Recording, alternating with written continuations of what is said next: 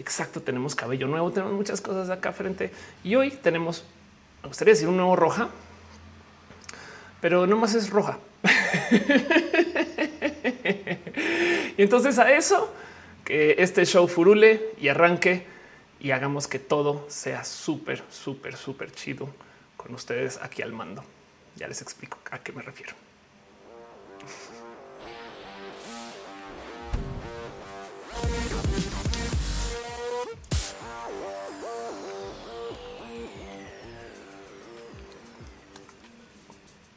Dice en el chat Nick the Mutant plata, porque ya no es roja la roja. Está bien chistoso como ya no puedo seguir. ¿Saben qué me vale gorro? Cada quien científica como se quiere identificar. Gente bonita. Sean ustedes bienvenidos a Roja, el show que se hace desde mi casa, que tiene mucha, mucha, mucha ayuda. Este show para la gente que está llegando y que no tiene la mínima idea qué está pasando es una transmisión que quiere ser más que solamente un stream de influencer, nada en contra. Esos streams son muy chidos. Por supuesto que hay que escuchar y platicar con la banda. Y amo cuando alguien se toma el tiempo de poner un celular y maquillarse y chacotear. Saben? O sea, no estoy para nada pelear con eso. No es que esté diciendo esos streams son inferiores, nada, no son los mejores streams que hay. Em, eh, son las cosas bonitas del Internet, pero yo, porque también soy una jodona. Quiero que esto sea más que eso y se volvió todo un show. ¿A qué me refiero con todo un show? Vamos a estar acá en vivo tres horas Esperemos. y es una cosa que si bien se hace desde mi casa, se trata acerca de ustedes. Estamos en vivo en youtube.com diagonal of course, twitch.tv diagonal of course, facebook.com diagonal of course y en su corazón.com diagonal of course. Así que gracias por llegar, gracias por volver. Detuve roja el 15 de diciembre. ¿Por qué? Bueno, hay una decisión estratégica ahí en diciembre, a menos que sus contenidos como influencers o generadores generadores de contenidos tengan que ver con la Navidad, hacer contenidos en diciembre es algo que se consume muy poco. ¿Por qué? Créanlo, no, esto es una estadística real.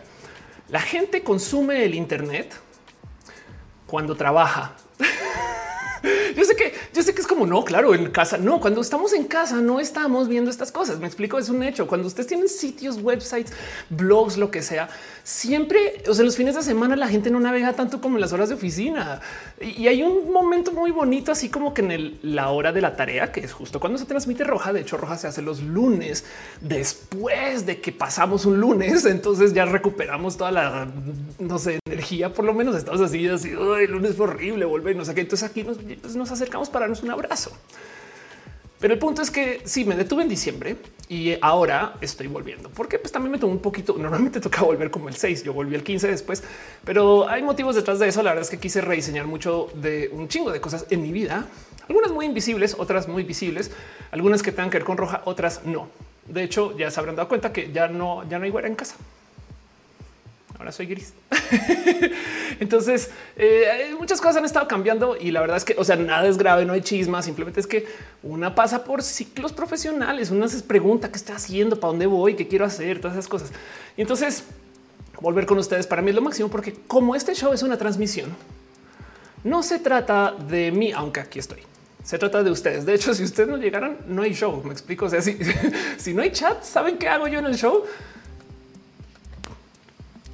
Lo que hago en TikTok, subir uno cada mes, no sé, algo así el caso. Entonces quiero agradecer mucho que estén ustedes acá. Quiero súper, súper, súper dejar en claro que esto entonces va a funcionar así.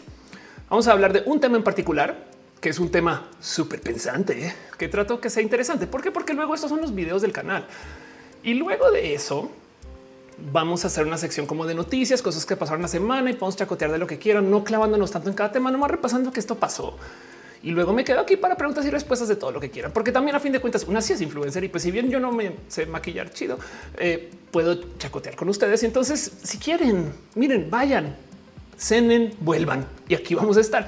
O si quieren, dejen el stream andando, vayan, cenen y vuelvan. Es más, si tienen dos compus en la casa, pueden dejar el stream andando en dos compus. Ya nadie se va a quejar. El algoritmo de YouTube no va a decir nada pero van a haber más views y entonces esas cosas ayudan. O como sea, el punto es que vamos a estar aquí un, ratito. Evidentemente, por supuesto que les leo en el chat. Aquí está Samael, Nick de Mutant, eh, este el este Gama Volantes. Ahorita repasamos un poquito más nombres. Pero en última se trata acerca de esta como secuencia de eventos. Entonces voy a estar aquí un rato. Dice Luis Armenta en dos compus, en el cel, en la tele. Exacto. Este show además es bien raro. Miren, esta cosa no podría existir en la tele. Ni en la radio, aunque me han invitado varias veces a oye, no quieres hacer un roja súper cool en un podcast. Y es que no.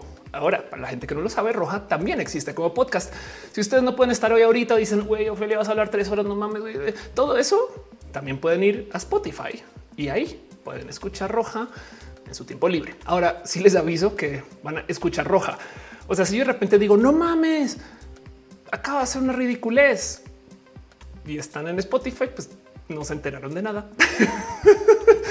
Pero bueno, el caso dice por Andrea, yo pongo la compu para trabajar y el celular para comentar. Ah, qué chido. Erika Peralta dice hola morocha.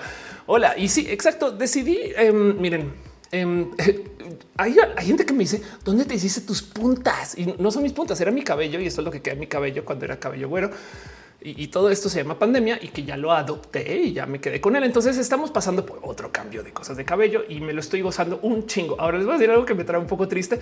Tener cabello gris es un desespero porque es gris por tres días, luego es verde. Entonces nada en contra del verde, pero pues sí un poco de retócate, Ophelia. Entonces ya, ya me volví a subir el tren del retoque y lo odio, pero de todos modos me estoy gozando mucho mi cabello que no es güero y entonces vamos a ver hasta dónde me lleva eso. Como sea, luego me jugaré más. Samara dice qué lindo está. Tienes gracias. Erika Peralta dice me gusta. Ángel Michael Boris yo tengo por YouTube y comento por Facebook. Muchas gracias. Luis Armenta dice para los de Spotify se requiere de imaginación. Total. Gama Bola te dice que lo quiere que eh, tenga mi cabello azul. Puede que lo tenga azul en algún momento de la vida, pero bueno, de paso, este show no podría suceder sin su apoyo y su cariño y su amor. Y entonces quisiera nomás tomarme dos segundos para darles un poquito de cariño y amor a la gente chida que está aquí como listado de créditos, porque primero que todo hay mucho, tenemos, pasamos por mucho de, que esto ya no es solo feria, me explico, nunca lo ha sido. Quiero súper dar un abrazo a la gente que está en el team de moderación, a Caro, a Uva, a Uriel Montes, Fabián Ramos, Montse, Tutix, al hígado de Pato Aflicta, Gama Volantis, quienes la gente chida del team de moderación que se encargan de que todo este show funcione. Y cuando digo funcione es que de verdad están ahí en el chat haciendo sus cosas cada quien con sus respectivas no a decir mañas, pero mañas. Conozcanle, sepan quién es cada quien y qué están haciendo. Gente muy, muy, muy bonita. De paso, también hay gente que está suscrita a este show gracias a el Patreon y tienen su espacio súper acá único para no más mencionarles. Ana Navarro, eh, Guillermo Labjar, Simha Cheja, Ballena Gordita, Pollo Rico, Pollo Choc, Cuevas, Aflicta, Francisco Godínez y Trini. La gente chida que está en el Patreon. Gracias por su amor y su cariño y gracias por estar suscritos y suscritas. Y también hay gente que está suscrita desde las múltiples plataformas. Ahora les voy a decir algo. Esta lista yo la levanto antes del show ya se suscribió más gente. Entonces, nomás quiero repasar a la gente que se acaba de suscribir. Un súper abrazo a Wendy que se suscribió ahorita en el YouTube. En Facebook, desafortunadamente, no me da la lista completa, pero sepan que les tengo en el fondo de mi corazón y este en el Twitch. Eh, por supuesto que mira, están dando el tren del hype.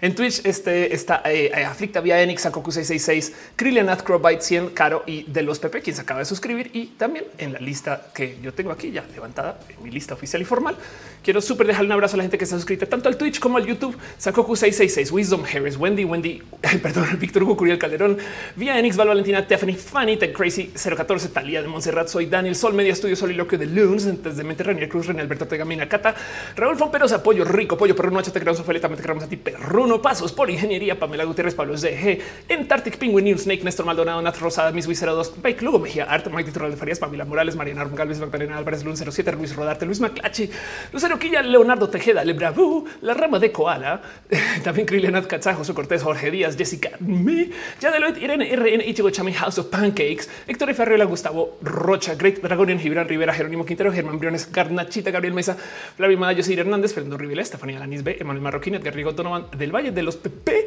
eh, también David Torres, David, eh, Daniel Vargas, Dale Caro, Cintia Kent, Cristian Franco Corbait, Cien César, Imperator, Carlos Carbeto, Carlos Como Brian Marroquín, Prenda Pérez, Lindo, Becky Santo, Ballena Gordita, Susana Maestra, Ser en Mercado, Arnulfo García, Álvaro Bobsky, Aranza Teitzel, Angie Arias, Andy Vejía, también André Bete, Ana Virgen, Ana Alejandre, Alejandra Ortega, Ale Galván, aquí a 007 y Aflicta.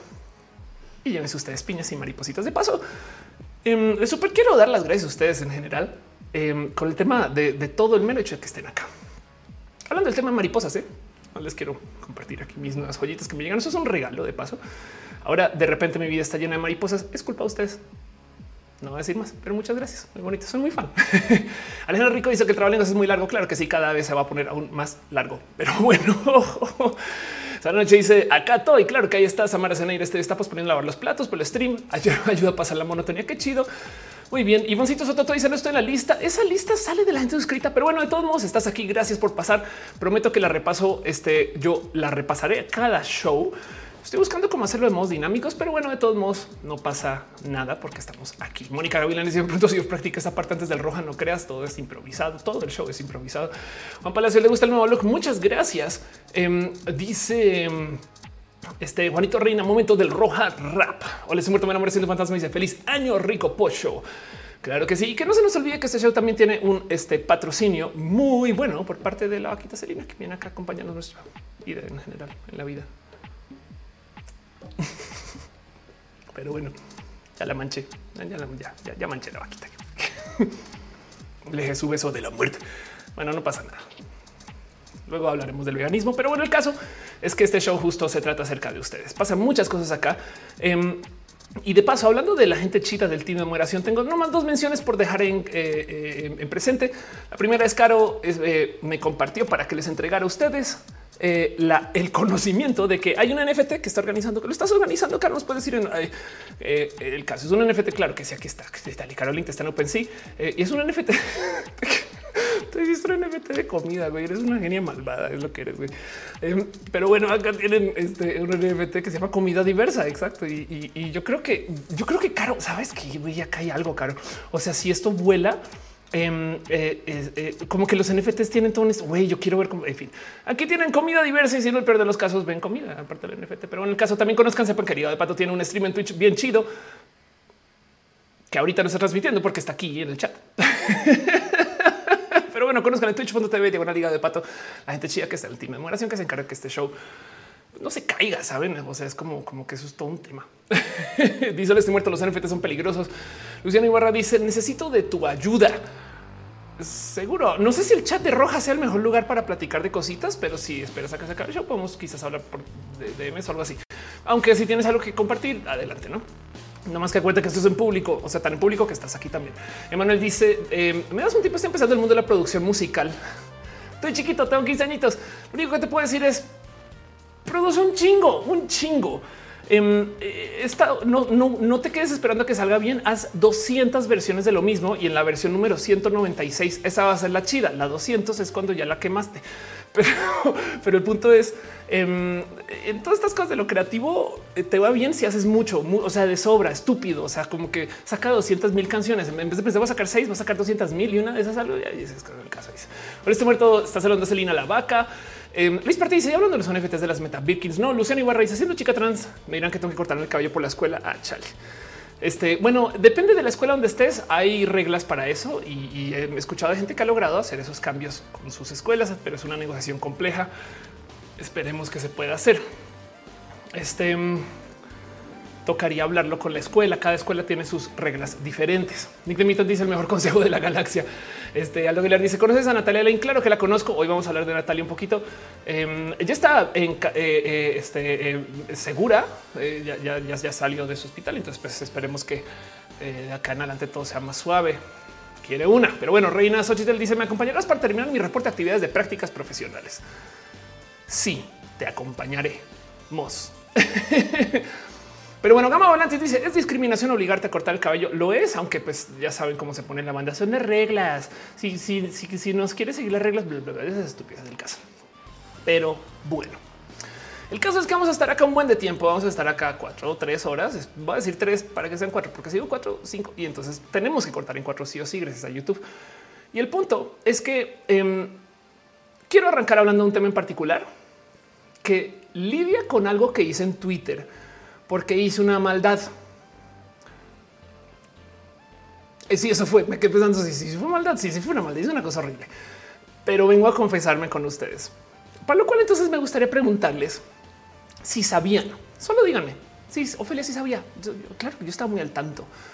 Pero quiero preguntarles a ustedes si sabían la regla de que las mujeres se supone que deberían de usar el reloj de muñeca en la mano izquierda y ojo, mirando hacia adentro y los hombres en la mano derecha mirando hacia afuera. Solo quiero saber si sabían de eso, porque mm, les dije que hice una maldad y entonces ahora el tema es que se como que volvió medio realidad un poquito. y, eh, hablemos de eso un poquito más bien.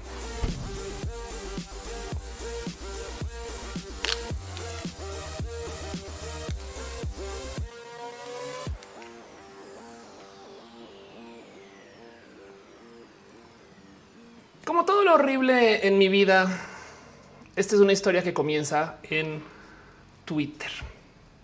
Y, miren, ¿por qué es una maldad? Porque yo sé que eso es una regla muy desconocida, muy, pero o sea, o sea, no lo comienza a arrancar. Es, es una regla que de verdad, de verdad, la neta, la banda no la conoce.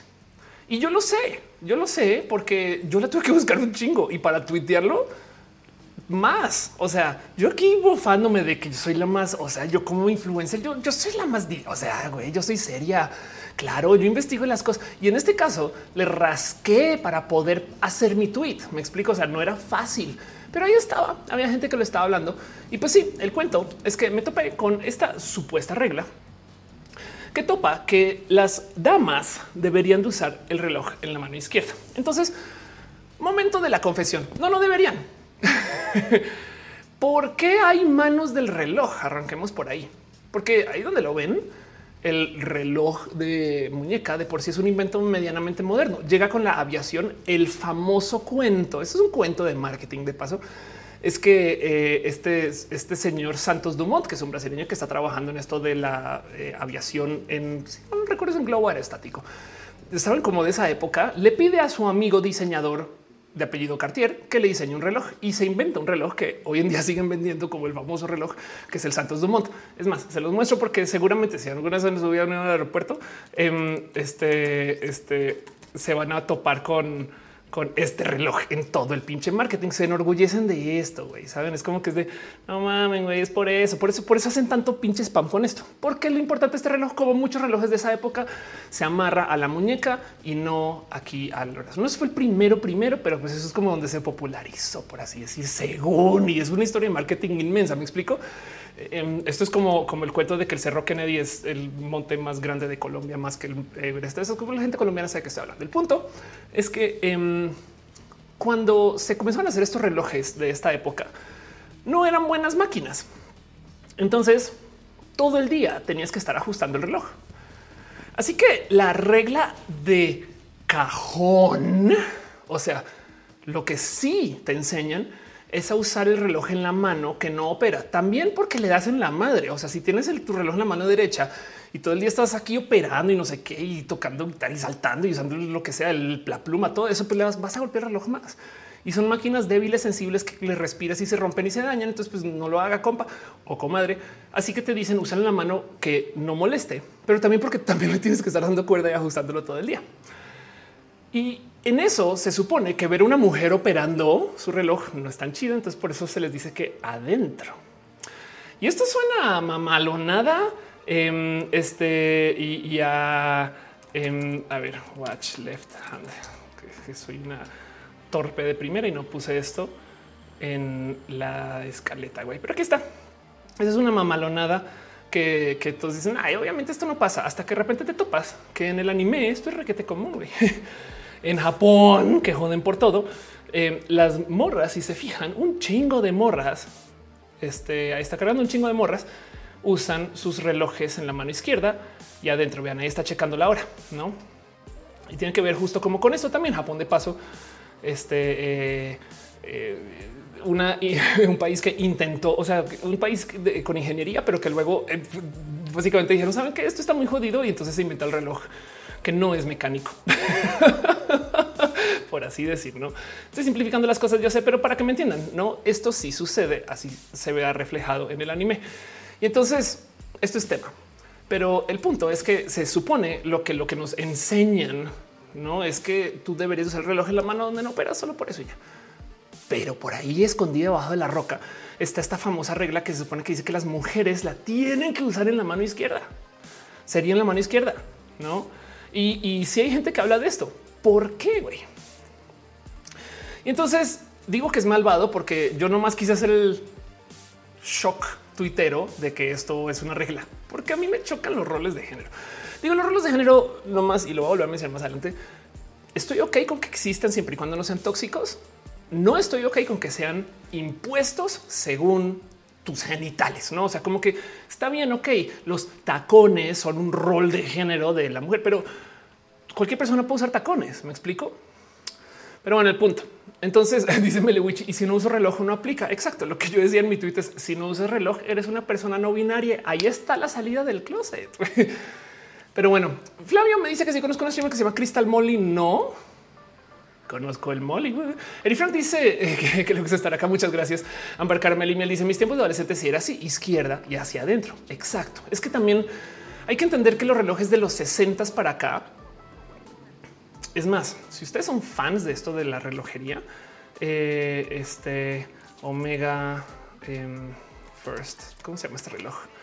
Si ustedes son fan de esto que tengan que ver con los relojes, les recomiendo que le echen ojo a cómo em, en un momento en los 80 en los entre los 60 y los 80 eh, las empresas relojeras intentaron hacer relojes digitales pensando que era lo más súper, hiper, mega cool. Entonces estas son las marcas que nunca hubieran pensado que hubieran hecho relojes de esta naturaleza, pero porque para que entiendan, este reloj, por ejemplo, tiene un botoncito aquí que si le picas te muestra la hora y si no le picas no la muestra. ¿Por qué? Porque no tiene pila suficiente para mostrarte la hora todo el tiempo. Así que el cómo se usa el reloj era una cosa que se está como solucionando de los 60 a los 80 y ahí se quedó hasta que llegó Apple, básicamente.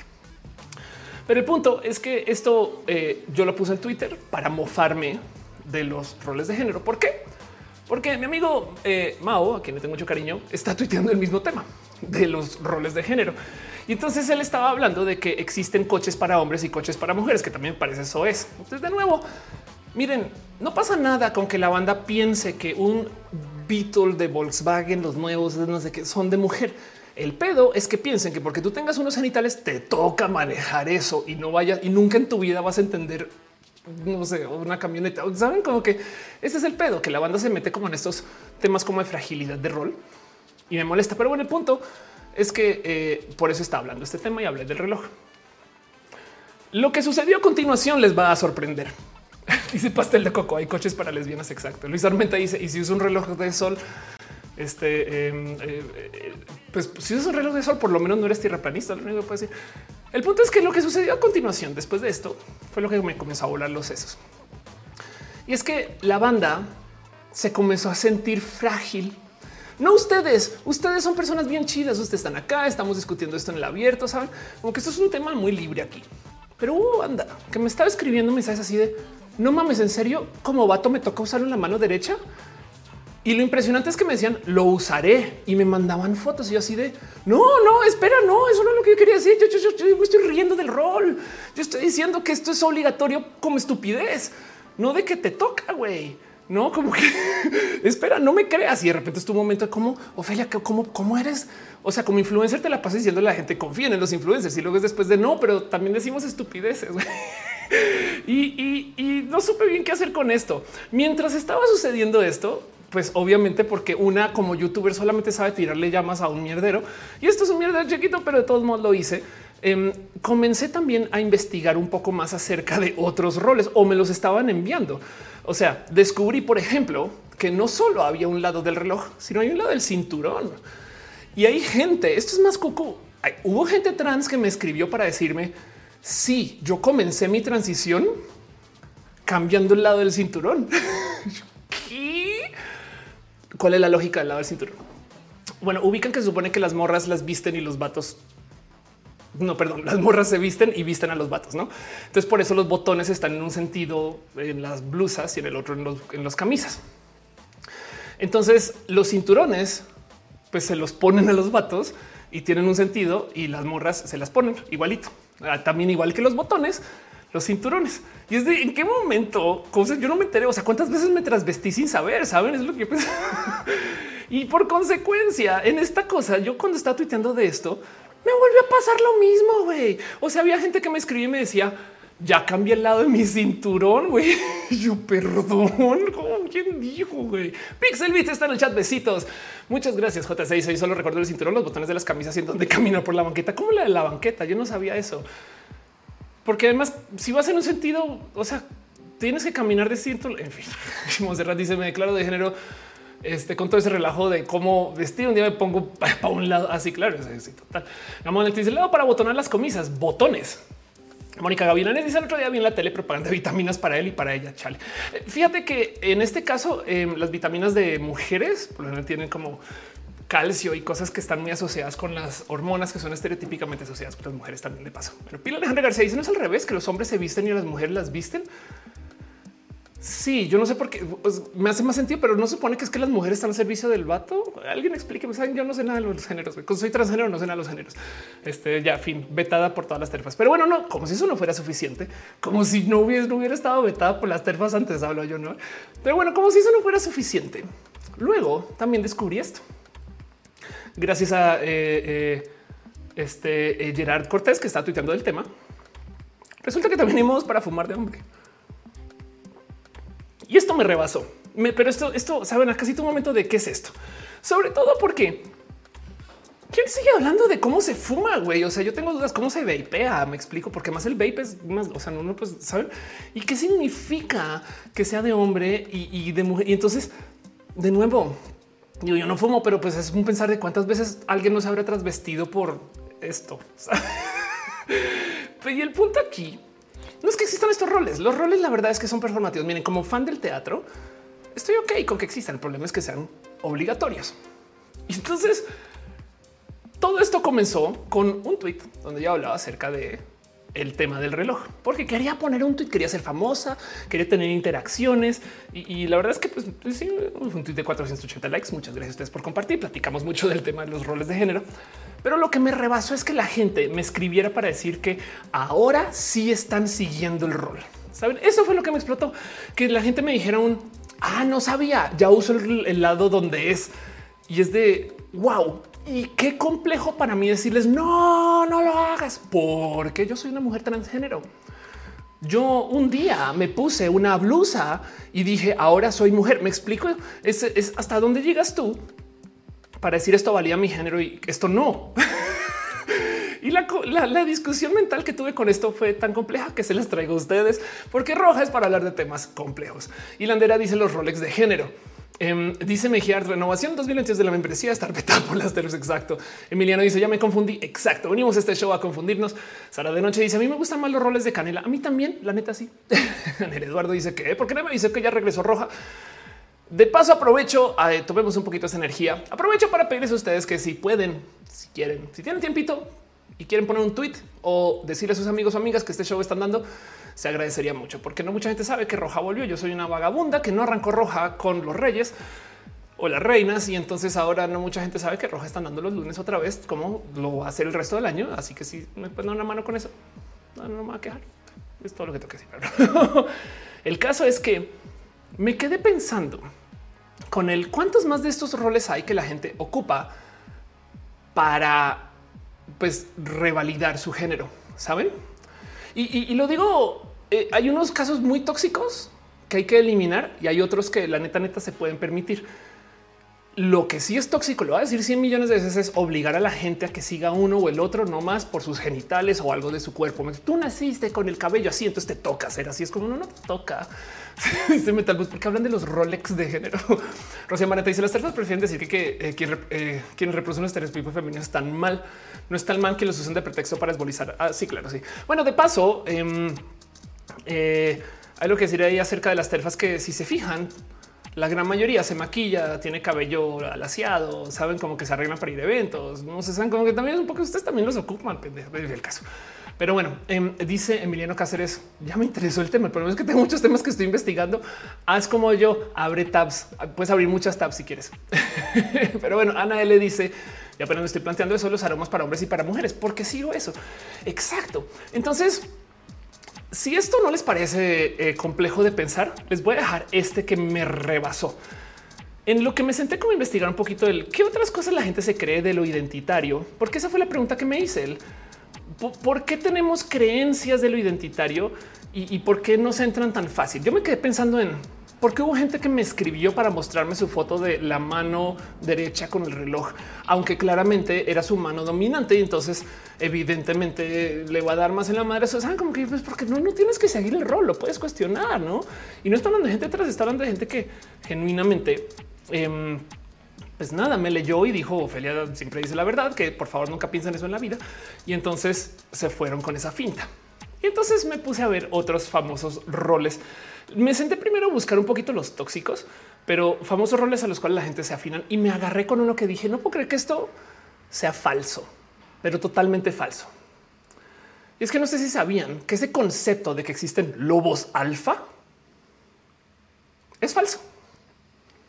De hecho, el tema de las jerarquías de lobos no existen. El investigador que introdujo el término se desvivió tratando de aclarar la confusión hace dos décadas, pero todavía hay un mito de que hay un supuesto lobo que lidera.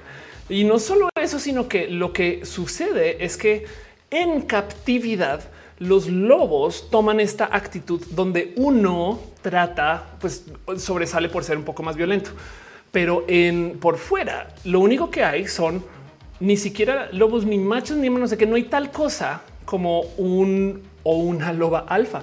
No existe y por consecuencia entonces tampoco existe ninguna como eh, eh, virtud de ser el macho alfa. Esto es completamente falso y no se demuestra en ningún espacio en la naturaleza. No hay un gran macho que lidera todo el mundo.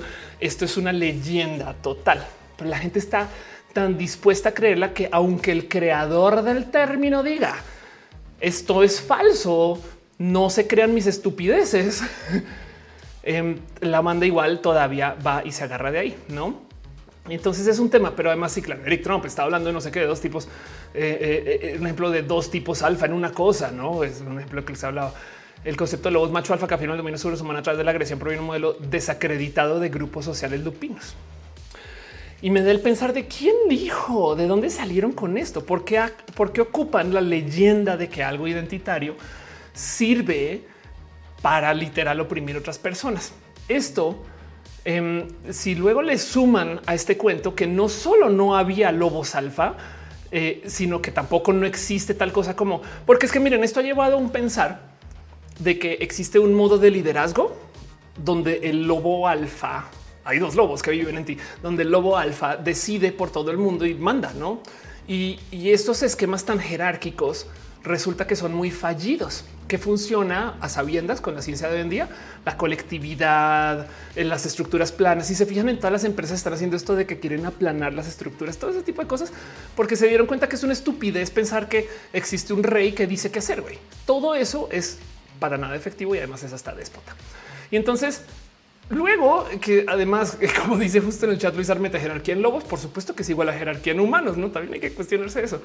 Em, esto yo lo pongo además ahí al lado de la otra leyenda que me topé, que es una ya la sabía, pero pues de todos modos, que resulta que bajo este cuento de que se supone que los hombres eran quienes cazaban y las mujeres se quedaban cuidando a los bebés en la casa, también es falso.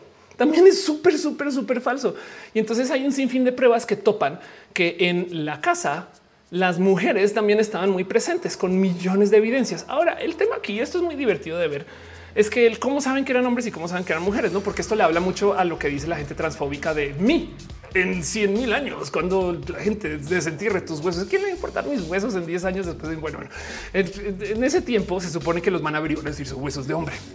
Lo cual entonces me divierte mucho como investigación, porque por supuesto que todos estos artículos dicen sí, claro, no, esto, esto fue que descubrieron que había huesos de sexo mezclado, por así decir, según el sexo biológico, que sabemos hoy en día que es una irrealidad. Pero bueno, asumamos que en esa época, como no había tecnología para, para atravesar el género, podemos dar tantita de la verdad. O, y escúchenme con esta, acaban de comprobar que había hombres trans eh, este, eh, hace miles de años también. Eso también es muy posible. Es una de las dos o una o la otra. Yo no sé, pero el punto, el punto de chistes de lado es dejar presente que en esto de eh, que las mujeres se supone que son mujeres así porque ellas se quedaban en casa cuidando cuando los hombres se iban a casar. No es falso, güey, es falsísimo.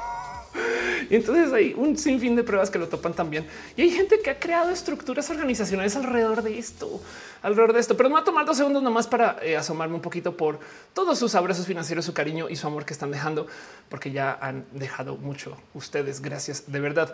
Este se están haciendo follower en el Facebook. Eh, muchas gracias. Rocío eh, Amaranta Ruiz Blancas deja abrazos financieros. Muchas gracias. Leonardo Inés Países que parezco cruela. Gracias de verdad. Samuel dice llegué tarde, pero llegué desde California. ¿Qué te trajeron los Reyes? Cabello nuevo. A mí un novio todo hermoso. Hoy, gracias. Saludos, Alfonso. Samael, qué bonito. Pero bueno, y dice em, Rocío, que tengas un bonito baño lleno de cosas buenas. Gracias de verdad. Eh, este su cariño, su amor, piñas para ustedes o maripositas. Las mariposas son aplausos y, gracias de verdad por apoyar y ser parte de esto. La neta, la neta, de verdad que este show vive gracias a que ustedes se encargan de asegurarse que este show vive.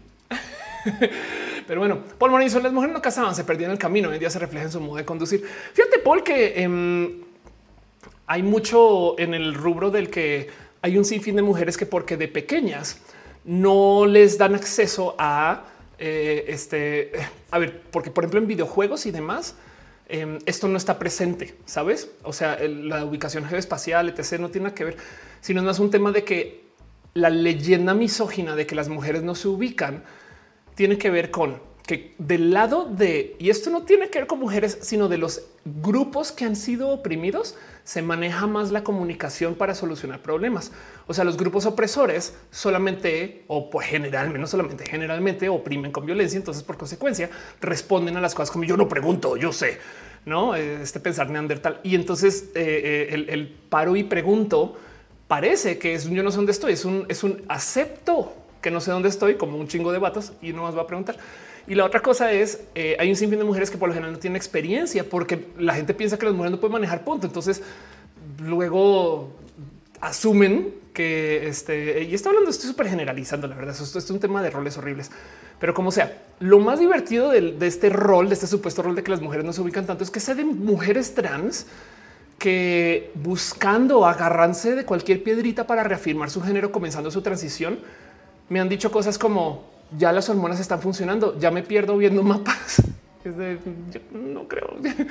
Pero bueno, el punto es que de todos modos, si eso, ese rol existe y te lo reafirma, qué chido. Lo importante es entender que, pues que no es obligatorio según nada de la biología.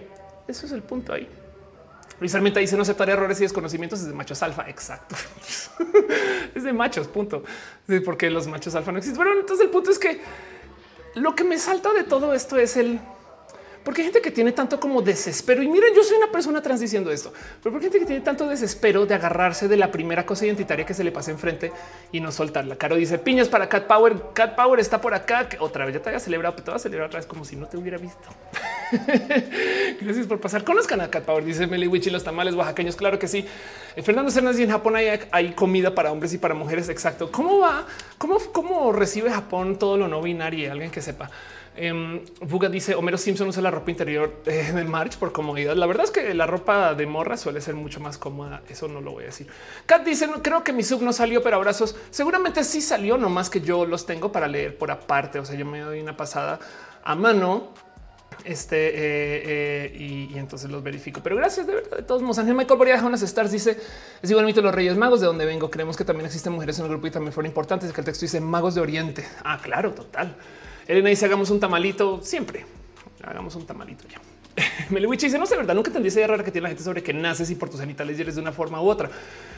Pero en automático, sí, a mí, me, a mí me da mucha risa porque sobre todo el tema de los colores, no es como observad cómo visto a mi cría de color azul para que no se vayan a confundir ustedes de que sí, sí tiene un falo. Esta cría tendrá un falo y entonces será el macho del no, no será. no saben nada, nada de la cría y ya están diciendo observad, observad. Pero bueno, el caso. Miguel dice welcome back. Muchas gracias. Ana Gutiérrez dice la teoría que las mujeres ven más tonos de colores porque éramos recolectoras es falso, es falsísimo. Es más probable que sea un tema de experiencia. O sea, eh, que a lo largo de tu vida, desde chiqui, te están diciendo las mujeres ven más tonos de colores. Y lo digo porque hay un chingo de vatos artistas, güey. También, ¿no? Y digo artistas de en fin. Emiliano dice em, por qué los humanos clasificamos todos, pues algo cerebral. Ahí a fin de cuentas nos sirve mucho. Es que la clasificación es buena. El problema es cuando es tóxico por eh, culpa de una imposición. Carhuerta dice hablando de roles estereotipados. Hace años estaba buscando en dirección y llevaba varias vueltas y no encontraba. Em, este, la dirección. Después me dije, ¿por qué estoy actuando como hombre si soy mujer? Voy a preguntar. sí, exacto. O si lo quieres ver, ¿por qué no estoy ejecutando esta lección de la conciliación? Como sea. Pero el punto es que yo no, que yo no soy nadie para decirle a nadie eso es de hombres y eso es de mujeres. Lo que sí les voy a decir es no le pueden imponer a nadie. Y miren, si ustedes creen que es tóxico autoimponerse un rol de género para reafirmarse el género, me explico. O sea, como por ejemplo, Hoy usaré tacones porque me hace sentir más mujer. Man, I feel like a woman. Saben como que eh, eh, eso tiene un tantito de toxicidad, pero bueno, va. Es más tóxico cuando ustedes se lo imponen a alguien más y, o, alguien se lo imponga para no decir ustedes. Y he visto esta situación. Entonces eh, he visto momentos donde, por ejemplo, morras obligan a que con quien está en su pareja sea más vato. porque Entonces eso reafirma su género. esto lo he visto. Y, esto es un tema, saben? O sea, así como tú no puedes asumir el género de nadie, tampoco se lo puedes imponer. Pero bueno, Isabel sobre que dice todas las cosas que se desarrollan más por causas sociales y en la experiencia. Así ah, y de paso, si se fijan, la gran mayoría de los roles de la mujer se tratan acerca de que la mujer no puede hacer nada. Uñas largas porque no trabaja la tierra, tacones porque no camina mucho, ropa pegada y demás porque no sale de la casa. Saben, un peinado así súper no sé qué, no sé qué, pues porque tiene tiempo para peinarse, todo eso. En fin, y no es que esté en contra, estoy en contra de la imposición. Fabián dice también cuando dicen que las mujeres venden más. Claro, pues es que de nuevo, acuérdense que en los espacios, en lo, organizacional, todos los espacios que pasan por un proceso de opresión aprenden a solucionar problemas bastante más que la gente que oprime. Ahí se los dejo. Y esto incluye aprender a negociar. Al otro dice también es el término musei, que literal es sin género. Isabel sobre que dice también tiene mucho que ver la cultura en la que nos desarrollamos. Es la cultura en la que nos desarrollamos. La biología no tiene nada que ver con toda esta mezcolanza. Pero bueno, el punto es que hay algo que hablar o decir acerca de lo identitario porque de nuevo todo esto comenzó porque yo me comencé a preguntar el por qué chingados la gente se autoimpone un rol solo porque yo les digo que ese rol existe. También del es un poco de wow, eso es lo que ser influencer. Me ¿no? Como que tu momento de, yo dije que esto existe. Hubo gente que dijo entonces yo lo haré. No o hay, un meme, es más, lo voy a buscar rápido. Em, Elon eh, em, Musk eh, do what humans voy a escribir cualquier cosa menos lo que quiere escribir, pero igual seguramente acá aparece. A ver si aparece el meme. Aquí está. Este es el meme. Eh, eh, esto fue un poquito lo que me sucedió. Yo dije que algo existe y entonces la gente dijo, ok, eso haremos para la gente que no habla inglés. Nomás se los traduzco bien rápido. Esto se lo hemos diciendo, ok, Elon, esto se llama una tirolesa. Y entonces Elon pregunta, ¿y los humanos, los humanos disfrutan esto? Sí, claro, sí, lo disfrutan mucho, Elon. Y entonces Elon dice, entonces yo lo disfrutaré también. Piñas y mariposas están dejando por ahí. Muchas gracias. Más o dos segundos nomás para ver qué sucedió. Gracias de verdad. Stars, muchas gracias por sus stars. Miguel H. está dejando stars. Ángel Michael Boris está dejando stars. Gracias. Leonardo Cernas también dice eh, Fernando, Fernando, Fernando Cernas dice: Yo trabajo como guía para japoneses y sus ideas sobre hombres y mujeres son muy cuadradas. Solo las mujeres les interesan las artesanías. Claro, sí, total. Sí, total. Y el problema es cuando pones eso en duda, no? Pero bueno, Exacto. Mejía dice qué bonito cabello de sirena. Gracias por decirlo. Sí, estamos muy, muy este, eh, eh, gozándonos el, gris verde. No sé qué, color tengo mi cabello, pero en el caso. Pero fíjense, volviendo al tema de que todo esto comenzó por una actividad malvada, donde yo dije que algo sucedió y la gente dijo, sí, yo lo haré, como Elon Musk y la tirolesa. Entonces me senté a pensar el por qué la gente se quiere creer tanto los cuentos de lo identitario. Y de nuevo, yo también. O sea, no estoy diciendo que yo soy súper más lista. No, yo soy una mujer trans. Yo busco, yo me regocijo en los roles de género porque me validan, saben? O sea, no es sino, o sea, no más los pronombres. Claro, yo quiero que me respeten mi identidad como la estoy tratando de comunicar. Entonces lo que quiero es ver un poquito el por qué nos importa tanto. Y fíjense que hubo otro acto de malvadez. Casi que le dedico todo el rojo a este tema. Pero es que hay un tema que yo tengo colgado desde hace seis años ya acerca del horóscopo. Y no más, antes de arrancar con esto, voy a dejar ahí dicho. Sí, sí creo que hay una cultura del horóscopo. Sí creo que hay gente que o lo aprende o lo adopta o en sociedad por algún motivo la vive. Mejor dicho, sí, sí hay gente Virgo. ¿Y saben por qué? Porque se identifican Virgo. Entonces, eso es todo lo que se necesita. Del otro lado, lo que no creo yo, porque estudié astrofísica, es que eso tenga que ver con la posición de las estrellas.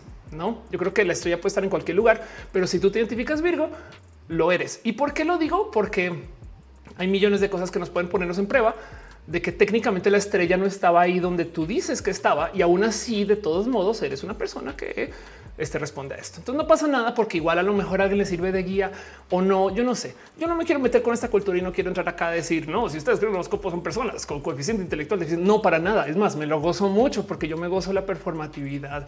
Me encanta que la gente nerdee de esto. O sea, a veces de repente siento a dos personas eh, eh, o bueno, hablo como si fuera una diosa, ¿no? Me siento yo enfrente de dos personas y veo que están hablando acerca de sus ascendentes, no sé, y es para mí, güey, es como es como de, güey, es tan rica esa cultura. Entonces el punto es que no, no estoy en contra de esto, aunque estudie física, pero del otro lado, eh, sí digo eso porque a mí me encanta, evidentemente, tirarle aquí como arena a ese mecanismo para ver si igual y la gente se cuestiona cosas, no porque quiera eliminar eliminar el tema, sino porque me gusta que la gente se cuestione las cosas tanto como yo. Entonces a veces soy malvada con eso. ¿Y qué hizo Ofelia esta vez? Una cosa que hice hace seis años y que llevo haciendo esporádicamente en este canal y que ahorita apenas se los muestro. Ustedes me dicen, ah, ahí viene otra vez ese discurso. Si no me conocen, sean ustedes bienvenidos a el cambio de fechas del zodiaco. Entonces, para la gente que no sabe qué está pasando, resulta que de como el 2006 por ahí o algo así, la NASA anunció nuevas fechas del zodiaco. Y, entonces entran dos creencias culturales en duda. Una es el zodiaco y la otra es todo lo que dice la NASA es verdad. es que la, neta, la, reputación que tiene NASA ante los ojos de todo el mundo es impresionante y está bien. De hecho, ¿por qué tiene tanta imagen la NASA? Porque es la única institución gubernamental cuya misión es vamos a publicar todo. Todo, todo. O sea, todas las fotos de la NASA se liberan. Por eso podemos ver fotos de las galaxias. Em, y tienen un, fondeo masivo y con todo y que ahorita es chiquito, pero tiene un fondeo masivo y entonces obviamente todo el día publican cosas y todo el mundo se entera de la NASA está en toda la ciencia ficción de manos. que el caso es que la NASA publicó fechas nuevas y a mí me rebasa que la gente dijo no, pues si lo dijo la NASA, pues entonces ha de ser compatible con esto el zodiaco, pero no pasa nada. El punto es que estas son las fechas nuevas. Capricornio comienza el 9 de, de enero, perdón. Aries comienza el 19 de abril. Géminis comienza el 20 de junio, Leo comienza el 10 de agosto, Libra comienza el 31 de octubre. ¿Por qué chingados me cambiaron las fechas? Esta historia me encanta. Entonces, yo sé que la he presentado acá millones de veces, pero me tomo dos segundos nomás para darle un agradecimiento a Fernando Cernas, eh, que dice azul igual hombre, rosas, mujeres nuevas. Hace 100 años azul era para mujeres. Eso es verdad. Tienes toda la razón. De hecho, quien decidió eso fue Sears, la empresa, el retailer. O sea, Sears muy famosamente eh, decidió que este eh, el rosa es de mujeres por un tema de pedido de tela. Este dice Paul Monel, las mujeres no son capaces de cerrar las pestañas de Chrome. Em, eh, o más bien los vatos no quieren darle tiempo a ideas este, este, sin, sin, trabajarlas. No sé cómo lo quieran ver, no? Pero bueno, el, punto dice Fabián que encontrar James Webb. ¿Te imaginas que nos encuentra nosotros? Higa de pato dice yo pasé a ser Virgo. Krishna dice si nos quedamos somos mantenidas y no somos descuidadas, mole. sí, esos roles son súper tóxicos. Caro, dice prefiero ser gemicornio total. Entonces cada quien puede creer lo que quiera. Mira, yo soy, es más, les voy a decir algo. Yo he cambiado mi signo zodiacal varias veces. Yo he cambiado mi cumpleaños varias veces también y la gente no lo duda. No, entonces les invito a que hagan ese experimento un día. Díganle a alguien que no conocen que su cumpleaños es en otra fecha y es muy posible que encuentren cosas con ustedes. Dice José Roberto. No digas Sears, es Sears. Bueno, es verdad y no, pero bueno, el punto es que estas son las nuevas fechas y cambian las fechas. Y entonces, ¿por qué chingados cambiaron las fechas? Y a mí me encanta hablar de esto porque el motivo por el cual cambiaron es astronómico. Ojo, no astrológico, astronómico. El tema es el siguiente y fíjense que hice un TikTok que se volvió viral y me dio pereza darle seguimiento. Pero el tema es el siguiente y no mucha gente lo sabe porque luego me dijeron, ay, ya, o sea, si no, si no vieron la lista con detenimiento, no se habrán dado cuenta que hay un signo nuevo o Fiucus que capaz si ya han escuchado, ya conocen, pero son fans de este canal, entonces ya saben que eso está ahí. Pero el punto es este. Porque de repente meten a Ophiuchus y entonces mucha gente se puso muy furiosa en TikTok con la existencia de un signo nuevo. Güey, o sea, tú no te puedes inventar constelaciones nuevas, Ofelia. no me las inventé yo, uno. Y dos, está ahí por un motivo específico hay que entender de dónde vienen esos signos zodiacales, porque hay un chingo de constelaciones en el cielo. Es más, busquémoslas. All constellations, este constellations. Vamos a, vamos a ver. o sea, saben, o sea, vean un mapa, güey.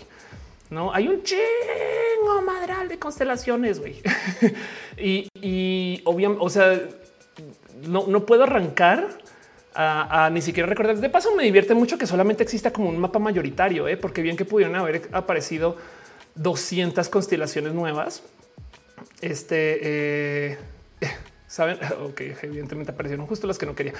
Em, eh, Saben, pero el punto es que sí, o sea, bien que pueden, se pueden inventar una si ustedes quieren, pero hay un chingo de constelaciones en el espacio. Esto ya lo sabemos. Y entonces mucha gente en TikTok me decía, claro, si yo me identifico Ficus, pues también me identifico Osa Menor.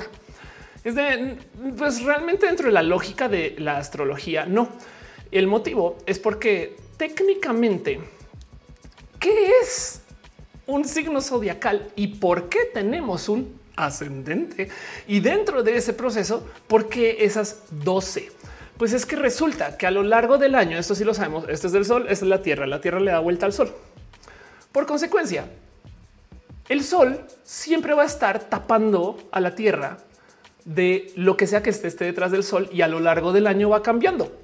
¿Esto les hace sentido? ¿Esto se explica solo con ver la gráfica?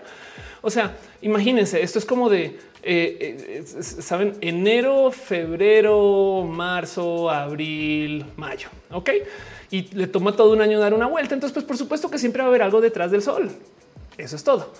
¿Qué es lo que hay detrás del Sol? Pues si se fijan, específicamente hay una serie de estrellas.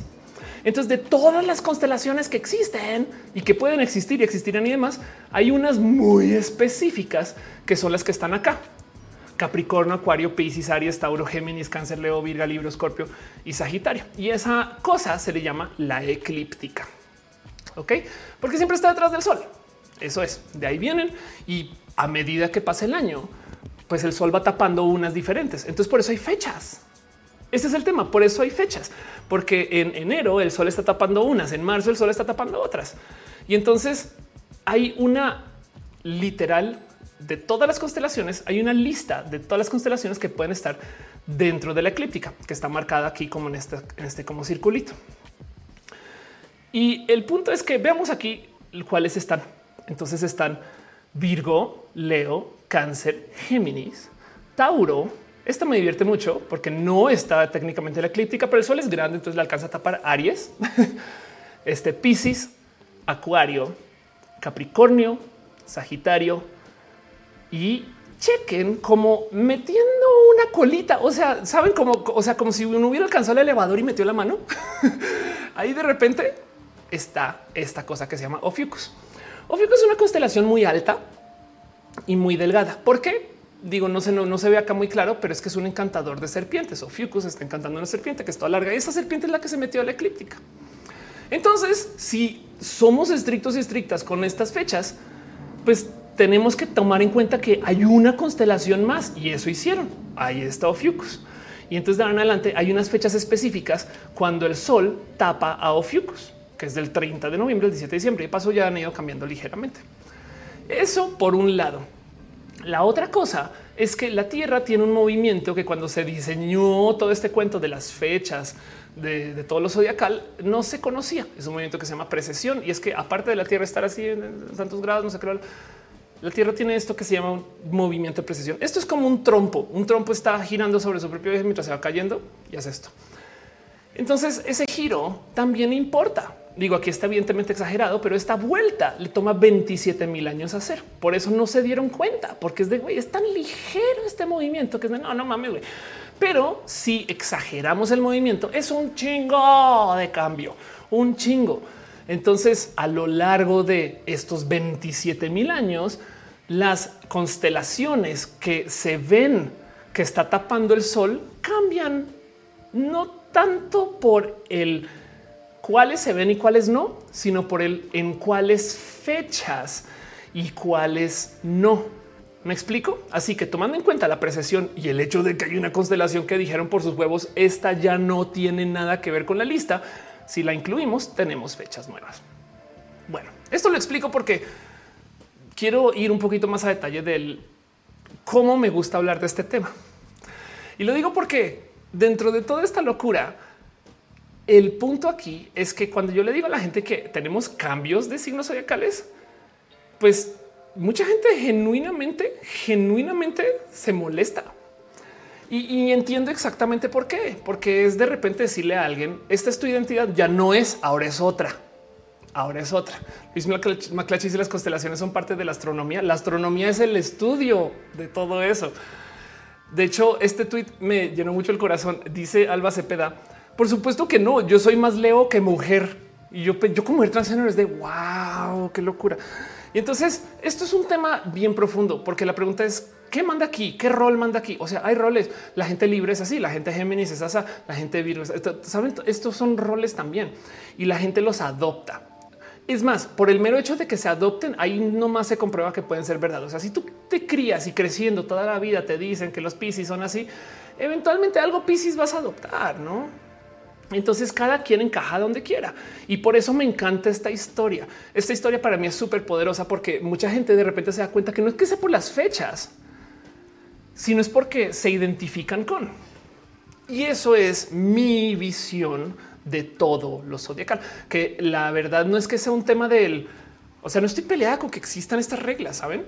Hay unas que son muy tóxicas, pero bueno, no estoy peleada con que existan estas reglas. Lo que estoy peleada es que te digan por algo que te tocó de nacimiento, te toca ser así. Ah, pensemos en un estereotipo negativo de alguien o de algo zodiacal. Imagínense el que quieran. Yo sé que mucha gente decir Géminis 321, Scorpio 321, pero el punto es piensen ustedes en algún estereotipo negativo y, y luego digan, es de verdad que me toca ser así, saben? O a esa persona le tiene, tiene que ser así. Entonces, cuestionarnos eso me parece muy sano, no? Y lo digo porque yo he cambiado mi signo zodiacal tantas veces que me divierte mucho ver cómo la gente reacciona. Gama volátil de Scorpio y no creo en eso, pero muchas veces sí me representa. Sí, total. Y entonces vuelvo a hablar de ese tema porque hay tantas cosas de las cuales nos podemos cuestionar, no? Perdón, me tomo segundos para leerles, eh, eh, no más porque ahí están dejando otro tipo de cosas. 78 y se te extraña. Gracias por estar acá. Irina dice: Lamentablemente, hay gente que se toma muy a pecho. Eso debo ser así porque mi signo es tal y no importa si son cualidades positivas o destructivas. Varios maneras. Y, y fíjate que también del otro lado hay gente impositiva. Yo sí he regañado a gente por de zodiacarme. O sea, es, un, es un perdón, pero mi fecha de, nacimiento no dictamina quién soy. No, eh, no hay nada en mi biología que lo diga, porque además de paso, es más, este, es el clásico. Cuando yo, yo doy este Ofelia siendo Ofelia, yo me siento acá, doy esta descripción súper profunda. No ah, saco el tablero y entonces saqué el pizarrón, la precisión, no sé qué. Y luego le me dice Ofelia, ni siquiera tienes que decir eso, nomás tienes que tomar en cuenta que los doctores y las doctoras a la hora de escribir la hora de nacimiento y a veces la fecha ponen su madre, güey, nació como a las seis y media de la mañana y ya como que no se fijan. Obviamente es cero preciso. No hay alguien que esté parado así como con un reloj, no así apenas vea que está atravesando el canal. como no nació por cesáreas en este momento y lo notan al milisegundo. No, eso no existe. Güey. Simplemente se sientan a notar a qué hora era. Güey. Ah, sí, tres de la mañana. 20 minutos, eso no tiene que ver. Entonces, evidentemente, esto también está muy presente para la gente que es muy, muy, muy creyente, no? Y se dan ese doble prejuicios con pasos extra. Entonces, el tema es que justo hay un chingo de cosas que nos podemos cuestionar. Dice Tesatril, la gente que decide no tener parejas de signo tal. El cliente me identifico como zodiaco fluida. Este Aldo dice Ophelia es transzodiacal. Así la podría ser. Fernando dice un tipo decía que porque soy Aries no es posible que sea demisexual y que no hubiera tenido encuentros casuales. Claro, total, no total. Magic Mosh dice cuál es tu Twitch? Es of course. Y Gato de Pato dice yo soy Libra, pero odio los conflictos. Eh, Moraliza dice mis papás no recuerdan la hora en la que nací. eh, y dice Moraliza mis papás no recuerdan. Perdón, dice René, mi mamá dice que ya vio el reloj. ella miente. Psicoterricios y leo cómo comportarme como tú quieras. Isabel sobre que dice era Pisces, pero no, pero no me considero tan tranquila. Wow. Dice en el chat José Toscano, un señor me preguntó hace unos días si el sombrero que traía me lo había regalado un hombre o una mujer. Me dijo que un hombre, pero los, pero, los ojos y me dijo, pensé que una mujer porque es muy colorido. Wow. Ah, peló los ojos. Ya, entendí. Peló los ojos porque el sombrero, claro, porque, porque el sombrero es muy colorido. Los hombres se supone que no pueden.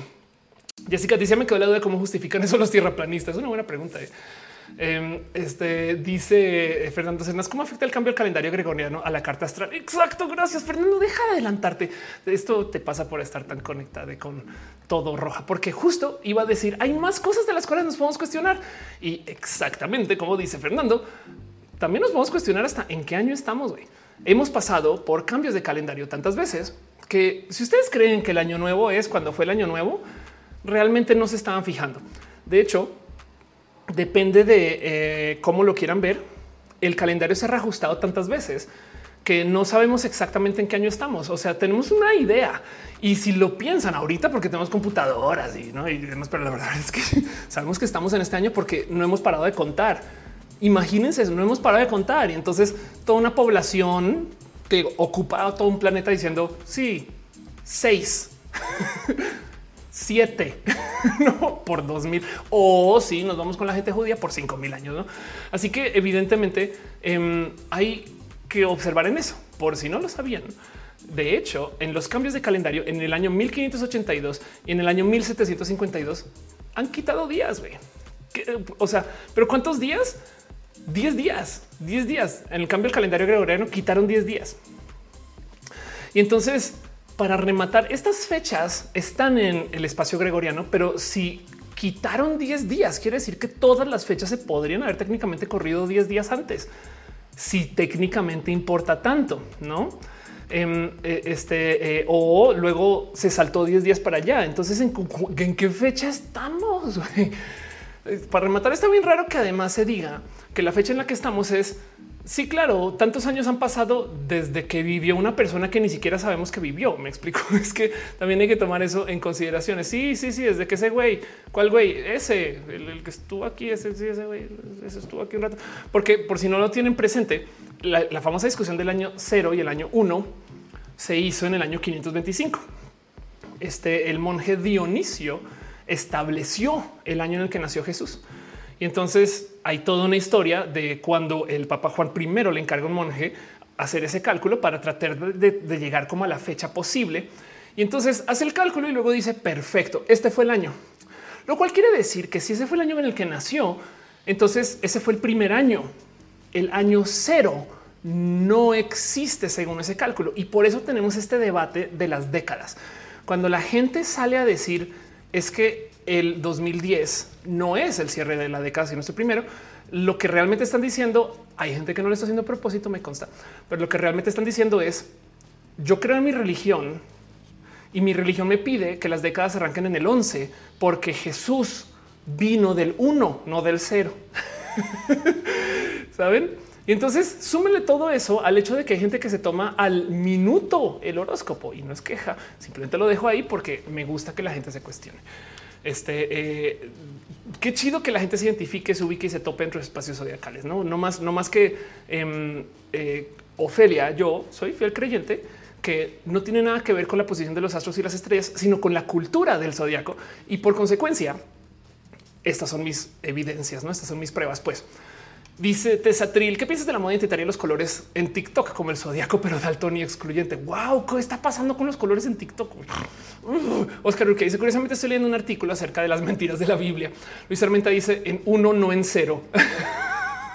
dice, dice eh, es como si fuera la discusión de, programadores más, más vieja escuela que hay, no así de cuándo comienza la rey. Depende de tu religión. Los rey comienzan en cero. En fin, dice este eh, Aris Entonces, ¿cuándo es el 2012 Maya? Exacto. ¿Cuándo es el 2012 Maya? Si nos quitaron 10 días, luego nos movieron 11 días, luego nos quitaron unos años. Hay unos que no sabemos si existieron y para rematar, técnicamente no sabemos si esa fecha que hizo ese cálculo, ese este monje es la correcta. O sea, ¿qué quiere decir 2012? Pues nada, que viene después de 2011. ¿Y por qué? ¿Y eso que viene después de 2010? bueno, él dice, y si mejor empezamos a contar otra vez, no sería mala idea, eh, la neta. Em, de hecho, si lo piensan, estamos de todas las cosas que hemos reparado en cuanto a las unidades, tenemos una deuda ahí con el tiempo porque el tiempo no es métrico. El tiempo todavía seguimos ocupando 60 minutos, 24 horas, no mames, de 0 a 100, ¿no? O sea, para que podamos hacer cálculos, pero todavía no, no, no, hemos llegado allá. Juan Gutiérrez dice una vez un post de Pictoline sobre cuando empieza una década. Grandes rasgos había dos vertientes de la cultura pop. Dice que empieza en el cero y la ciencia que empieza en el uno. Exacto. La religión y la banda conservadora insiste, insiste en el uno. Por eso, porque, porque no hay año cero, porque Jesús no pudo haber existido en el año cero.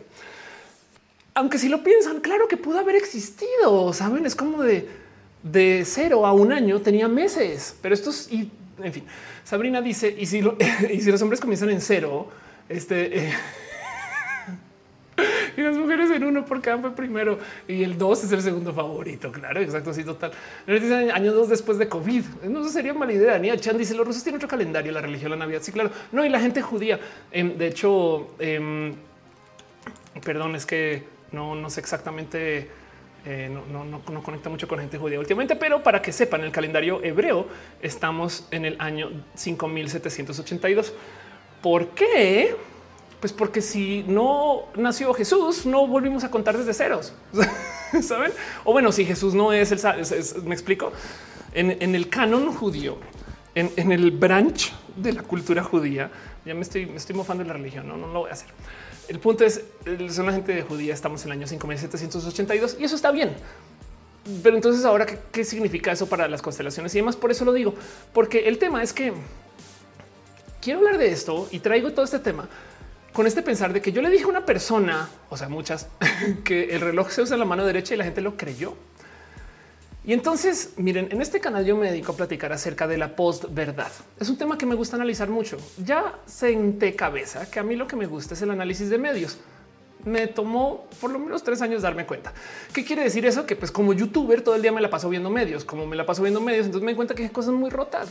Por eso hemos hablado acerca de eh, la posverdad y el análisis de las redes sociales. Y por eso hemos hablado acerca de los bots y por eso no, las redes, no convivimos con las redes, convivimos con los medios. Entonces, eso es tema. Y evidentemente el tema de las fake news lo tengo muy presente y tengo muy analizado el tema de las fake news. Tengo una conferencia que este año quiero presentar acerca de em, cómo usar las fake news de modos malvados, como ya la usan muchas personas. Em, y, entonces este tema sale a, a relucir a cada rato. Les voy a compartir lo que pasó en la semana que he estado hablando de esto en redes sociales y es que resulta que los medios mexicanos se comieron una noticia falsa total de Reddit. Total. Esto es una noticia que habrán visto acerca de un famoso mesero que se quejó, que dice la pinche raza tacaña no me quiso dejar una propina. ¿Cómo va la historia? Llega un güey a un restaurante, pidió una cuenta de 10 mil pesos y a la hora de decirle tu propina es de mil, o sea, el 10 por ciento, obviamente no. ¿Qué te pasa, pinche pinche creído y entonces le dieron 100 pesos de propina. Y entonces él se queja en Reddit diciendo pinche raza tacaña. Pero me tomo unos segundos nomás para eh, este, dar sus agradecimientos, lo que están dejando todavía cariño amor. Cat Power ya salió, ahora sí, se resuscribió por más. Muchas gracias de verdad por tu cariño y tu amor. Este em, Fernando Cernas eh, también está dejando tarea de Montserrat, se hace member, dice, ¿alguien entiende por qué siete días la semana? No, nadie. Pues, es una buena pregunta. ¿Por qué siete días? Porque no fueron 10, 10 y ya sabemos 50 por ciento. En fin, el caso. Bueno, gracias por su amor y su cariño. Em, eh, gracias. El amor dice calendario solar y lunar, todo desconectado total. Entonces, volviendo a la historia de, este análisis de medios que se lo estoy compartiendo, es como un side quest nomás. Se los estoy compartiendo porque esto pasó en esta semana y es una cosa que me gusta hacer el análisis de la realidad mediática. Lo que acabó sucediendo es que en estos restaurantes em, este se súper, súper, súper supuestamente pusieron bien punk, no? Y entonces los medios lo levantaron. No, cómo es posible que esto haya sucedido estas cosas. Pero el punto aquí es que em, esta historia es falsa. Esta historia es totalmente falsa. De hecho, em, y lo puse aquí. Creo que se cayó el chat de restream. Este, de hecho, lo puse aquí. Em, aquí está. Esto viene de Reddit. ¿Qué sucedió con Reddit? Pues que el eh, aquí estás en Reddit hay una sección que se llama la sección de México. Perdón, es que está buscando toda mi información aquí, ¿no? Y el punto es que eh, en Reddit en algún momento publicaron una nota de una persona que dice que ya me tiene hasta las madres las propinas. Entonces, esto pudo haber sido una historia real. La historia va así. Esta persona lo que dice es, ya me cansé. El fin de semana fui con mi familia a cenar y ahí está el cuento de los 100 pesos, el 10%. No voy a dar mil pesos. Ahora, ojo que lo que dice es nuestra cuenta ascendió los 10 mil pesos. Em, y, lo que dice es porque esto se trata de alcohol y bebidas preparadas. O sea, hicieron, hicieron un pedido familiar que llevó a los 10 mil pesos la cuenta, que para la gente que no sabe, nos vamos a hacer este cálculo nomás 10 mil este, mexicanos en dólares. Eh, estos son 490 eh, dólares. Hagan su cálculo para su país. Em, pero sepan que esto es una cuenta de 490 dólares. Entonces la propina se supone que debería ser de mil pesos y este güey dice no, yo, yo solamente te voy a dar 100. O sea, es tu propina, güey. Em, pero esto explota y no mucha gente lo sabe, pero en este subreddit hay un chiste inmenso donde se burlan de todas estas historias. Hace unos ayeres apareció otra historia de una persona, una morra que decía es que me quiero casar con un vato, pero solo por papeles. Y entonces hacía la pregunta y por hacerle la broma a esa morra en el subreddit, luego alguien llegaba a publicar. Oigan, es que cómo le doy la visa permanente a mi novia venezolana. ¿Por qué? Porque imagínense una persona haciendo una confesión así de oigan, creo que le acaba de poner el cuerno a mi, a mi novio y no lo sabe. Y luego el próximo post, una persona diciendo estoy enamorada de mi, de mi novia, me la va a pedir matrimonio. Pues claro que hay mucha risa, güey, pero es falso. es shit posting, es totalmente falso. Entonces, tanto así como estas personas se, mofaron de la novia venezolana y pusieron sus respuestas falsas a la novia venezolana, em, también, por supuesto, que publicaron respuestas falsas al güey que se quejó de las propinas. Entonces, esto es potencialmente real, no más por, volver a aterrizar. Esto es una historia potencialmente real de una persona que dice me choca que me cobraron una propina de mil pesos en una cuenta de 10 mil. La respuesta falsa es falsa, es broma. Entonces, esto es un mesero diciendo güey, no mamen estoy en la universidad, estoy en un restaurante y llegó un güey y no me quiso dar más de 100 pesos. Entonces da mucha risa. Ahora, el punto es que lo que publicaron si es un tantito, o sea, si es un poco de güey, no esperen la división, no sé qué cuánto se pagó. Es muy aterrizado. La respuesta que puso sí parece muy real, pero es troleo, güey, para que nos dé risa que están en el mismo foro tanto la persona que se está quejando de las propinas como el mesero. no, y entonces estamos viendo todo y ya eso es puro chistín. Pues bueno, ¿qué sucedió con los medios? Los medios no tuvieron ningún problema con levantar la respuesta falsa. Saben? Y me da un poco de son medios, güey. O sea, ¿cómo es posible que no se hayan dado cuenta o hayan leído o cómo no? O sea, ¿en qué momento deciden ustedes esta sí la publico y esta no? Y entonces esto aparece en un medio y explotó. güey. En Reddit se volvió ver la historia de un mesero falso. Por el joven señaló que unos clientes que gastan 10 mil pesos posiblemente real, eh, lo cual le pareció injusto, pues falso. Me explico. Entonces explicó que el salario base del sitio en el que labora que no existe es muy bajo, que es falso. No obstante, este SEO logra compensar con las propinas que saben y es un poco, pues, o sea, hay tantito de realidad. Pero al otro lado sí es un poco de güey, esto es falso. Y aquí están los medios publicando el tema. Entonces, sobra decir que qué hicieron en el subreddit pues la gente está diciendo estoy hasta la madre los reporteros que se roban notas del sub. Adel Chica dice claro que sí, porque los periodistas súper serios tienen sus fuentes en 4chan y Reddit. Todo el mundo lo sabe. Exacto. No solo eh, lo levantaron en el reporte Índigo, lo levantaron punto. O sea, cuando yo vi esto, si fue TV Azteca, Sopitas, ADN, el debate es como de güey, no, no investigan, güey, qué miedo, qué pinches miedo. Y hay una cosa que hay que dejar en dicho. Esto me dijo zorrito con lentes. Em, que pues sí hay esto que son como estas granjas de contenido que donde sacan todo este como contenido basura y para llenar para tener clics y demás. Pero no un poco de güey. Es neta que están publicando un shit post como si fuera verdad, porque entonces ahora es un qué más. Y no solo eso, sino que y esto me da mucha rabia de paso que eh, hay un chingo de historias que vale la pena, la neta, neta, neta, sí tener presentes. Me explico como que sí, un poco de de, de, de, tantas cosas que se pueden publicar, de tantas cosas que se pueden decir, de tantas cosas que se pueden no este, eh, eh, comentar, opinar, etc. Em, esta, justo la falsa, no hay una cuenta en Twitter que se llama Terror Restaurantes. Aquí está. MX que se la, se la pasa publicando pues, todas estas cosas que son reales, no? O sea, es gente que trabaja en restaurantes diciendo no manches, güey, me hicieron esto y es, es una cuenta de denuncia anónima eh, y, millones de cosas más que le da seguimiento, como en los restaurantes nos maltratan un chingo la banda, ¿no? Y entonces, ¿por qué no se asoman por aquí y levantan una nota real, güey, que necesita de presencia en medios, ¿no? En vez de levantar la falsa, pues, ¿saben? Pero luego vuelve a lo mismo. ¿Cómo es esto que esto sí es real? ¿Saben? Y por eso lo tengo aquí en la escaleta. Porque hay tantas irrealidades en el Internet que sí da un poco de güey, esto vale la pena de analizar. Miren, voy a hablar de un tema que potencialmente me desmonetiza, entonces lo voy a hablar con mucho cuidado. Pero mucha gente ha escuchado esta famosa historia, sobre todo si son personas de la diversidad, la famosa bandera MAP. No voy a decir qué significa MAP, búsquenlo en su propio tiempo. Eh, pero a nosotras personas eh, LGBT todo el día nos cuestionan con esto, que es que los maps se quieren hacer LGBT. Y la verdad es que no, esto es una nota falsa. Esto es una nota creada por trolls que quisieron trolear a la banda y se inventaron que había gente que se quería unir al colectivo LGBT y la banda se lo creyó. O sea, si les dije la cantidad de veces que he tenido que responder que no, no existe tal cosa como el orgullo map, es ridículo, pero vuelve a lo mismo, no? ¿Quién valida? Gama dice desde el inicio se me hizo refalso. Exacto. De hecho, lo más impresionante es pensar que hay gente que se le hace lógico. Es de claro. O sea, pues por supuesto que la gente map eh, este, pues por supuesto que, van a también ser como los LGBT. Es como no mames, güey. ¿En qué momento te cruzó por la cabeza que eso puede suceder? No? Y entonces hablo de esto porque en lo que se hace el análisis de la falsedad, en lo que yo hago mi análisis de la falsedad, yo tengo mi set de reglas, no cosas que eh, eh, se tienen que cumplir más. Nunca en la vida se me había atravesado el pensar. Hay unas de estas que vienen de lo identitario. Y la gente fue un, miren, encontré un loophole, encontré un hack, encontré una esquina que no había analizado y estoy muy feliz por eso, porque me da mucho de que analizar, pero luego es un poco de no mames, güey, qué fuerte. Y es que si una mentira, una posverdad, si una cosa que es narrativamente falsa le habla a lo identitario, la gente va a estar más dispuesta a creérselo. Y esto me rebasó los sesos.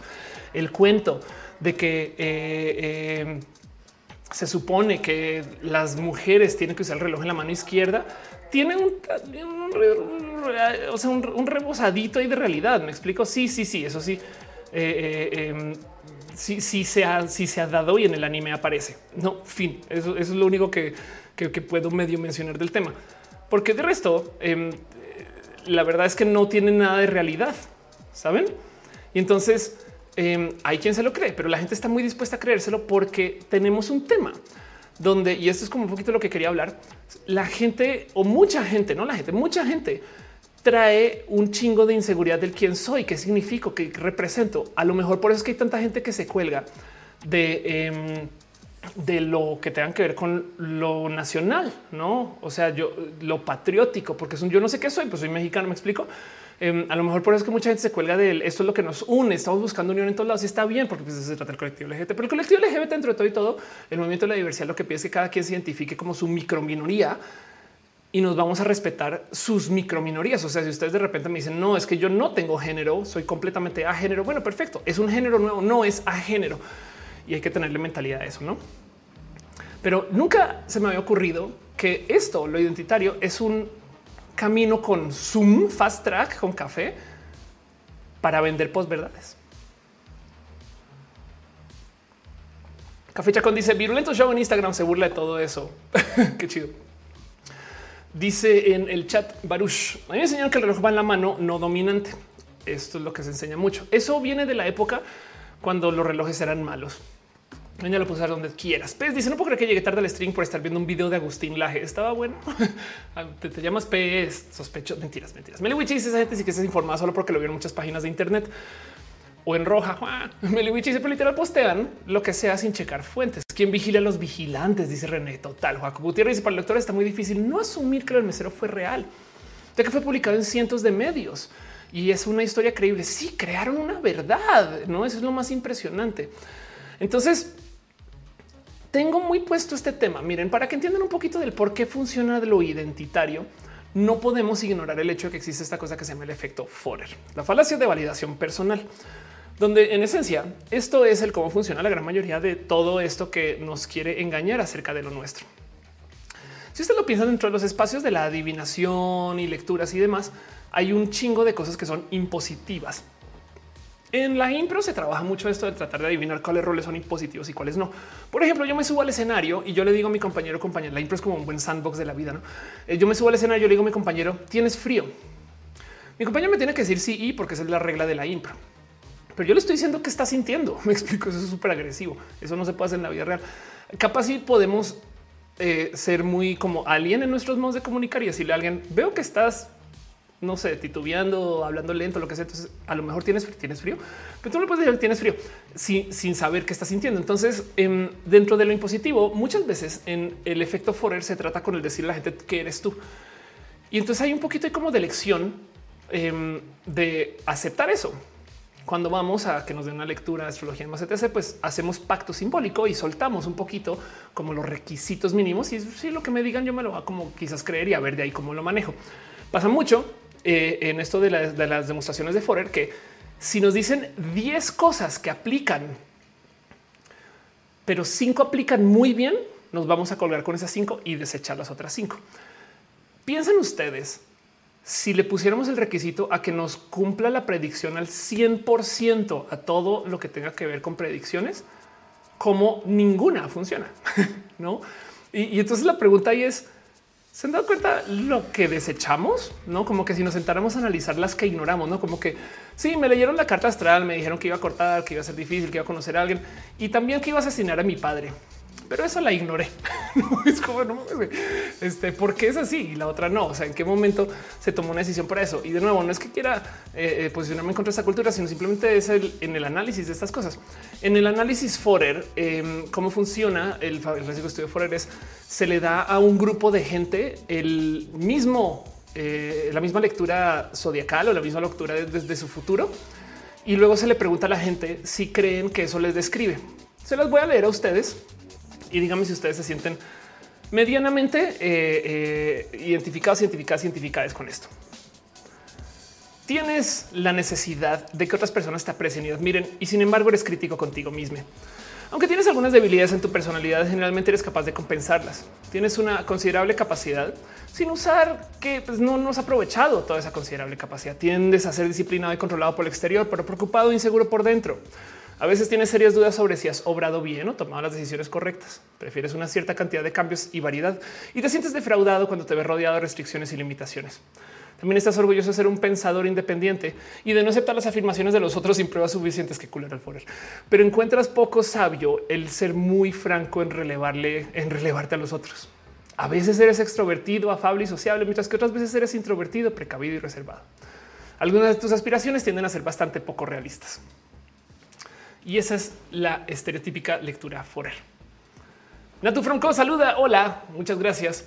Aldo dice: A mí no me queda la neta esa descripción. Exacto. La pregunta es el estadísticamente hablando, si tú le entregas esa descripción a alguien o alguna así donde tú le digas a la gente qué es. O sea, si yo les digo a ustedes, eres una persona dedicada, hay quien dice sí, yo lo acepto. Me explico. Y entonces ese es un tema de la negociación de lo identitario.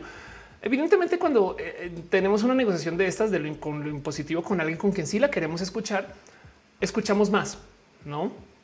Y entonces, eh, estadísticamente hablando, mucha gente se identifica con esto. Si desmenuzamos este análisis, dice literal los opuestos binarios, no? O sea, si nos sentamos con, así con pincitas, o sea, dice check, chequen, tiene la necesidad de que otras personas te aprecien y sin embargo eres crítico contigo mismo. no saben como que es un poco te, te digo esta y te digo aquella y una de esas va a pegar. Y entonces no pasa nada porque lo celebramos y lo vivimos y es cultural, pero lo dejo ahí porque yo no me había percatado que hay venta de posverdad con lo identitario. Y esto me deja ahí una tarea titánica para hacer análisis. Y es que fíjense que esto viene desde hace muchos ayeres. Yo me juro la que se está inventando todo esto. La verdad es que no, yo soy esto es un canal de YouTube de la roja, que no sé qué lo habla. La verdad es que esto viene desde hace muchos ayeres y yo creo que mi próximo análisis con este tema va a ser alrededor de este personaje que se llama Edward Bernays, de quien les hablé la vez pasada que nos vimos hace un mes y medio, eh, no un mes y unos 15, dos días. Em, Edward Bernays, por si no saben, es familiar de Freud, el famoso Freud, y básicamente es más joven que Freud. El güey se inventa el cómo vender cigarros en la época que la venta de los cigarros no era tan famosa. Se le conoce como el padre del publirelacionismo. Si ustedes trabajan en marketing, comunicación o relaciones públicas, saben de quién estoy hablando. Y si no saben, vayan ya y chequenle, porque el güey hizo una cosa espectacular con el marketing que hoy en día ya normalizamos. Es muy tóxico lo que hizo Edward Bernays. Es más, se los va a mostrar nomás. Vamos a buscarlo rápido. En Edward Bernays, para que lo vean, es este personaje. Y vean, el padre de las relaciones públicas y la propaganda. Y sí, la verdad es que sí. Esto es antes de la Segunda Guerra. Me explico. El güey em, lo que dice es que el mejor modo de vender cosas no es por la calidad del producto. O sea, pensemos en esto. Antes de Bernays, la gente no vendía las cosas pensando en qué te importaba a ti, sino vendía las cosas hablando del producto. Y entonces esto era el marketing de 1900. O sea, tú lo que decías es esto es un espejo, es un espejo este, plegable y tiene este, pues básicamente un zumo ¿no? blanco, es portátil, tiene una pila, no sé para qué. Em, Saben, y como que hablamos un poco de las cualidades hechas en plástico, no sé qué. Como que yo te digo el que es todo lo que tiene. Vamos a comprar un coche. Ok, el coche tiene un motor que tiene no sé qué, tiene este diseño, tiene estos metales, sirve para este, eh, poder transportarte por la ciudad. Eso así te mercadeaban las cosas. Y Bernie lo que dijo es no mames, güey. Obviamente a la gente le vale gorro que hay en el dispositivo. Lo que quieren saber es qué les importa a ellos y a ellas identitario. Entonces, tristemente, se, eh, eh, se sienta él a solucionar el problema de por qué las mujeres no fuman tanto. Y esto es bien desde los feminismos. Esto es triste o feliz, como sea que lo vean. Pero em, el punto es que en eso de cambio de siglo pasado, hacia digamos que hacia 1910, 1920, las morras no fumaban muchos cigarros. ¿Quiénes sí fumaban? Las morras, literal, las feministas, las que le querían decir a los vatos, tú no me dices que no fume. De paso, curiosamente, todavía hay mucha gente que le dice a las mujeres que no pueden fumar porque es de mujeres. Ya vieron que hay roles de género, no sé qué. Y entonces el güey lo que dice es, ¿sabes qué? ¿Quieres chingarte a los vatos, güey? Fuma. Y comienza a crear esta leyenda de que la mujer que fuma, estoy hablando del marketing, me explico, pero de que la mujer que fuma es la mujer empoderada.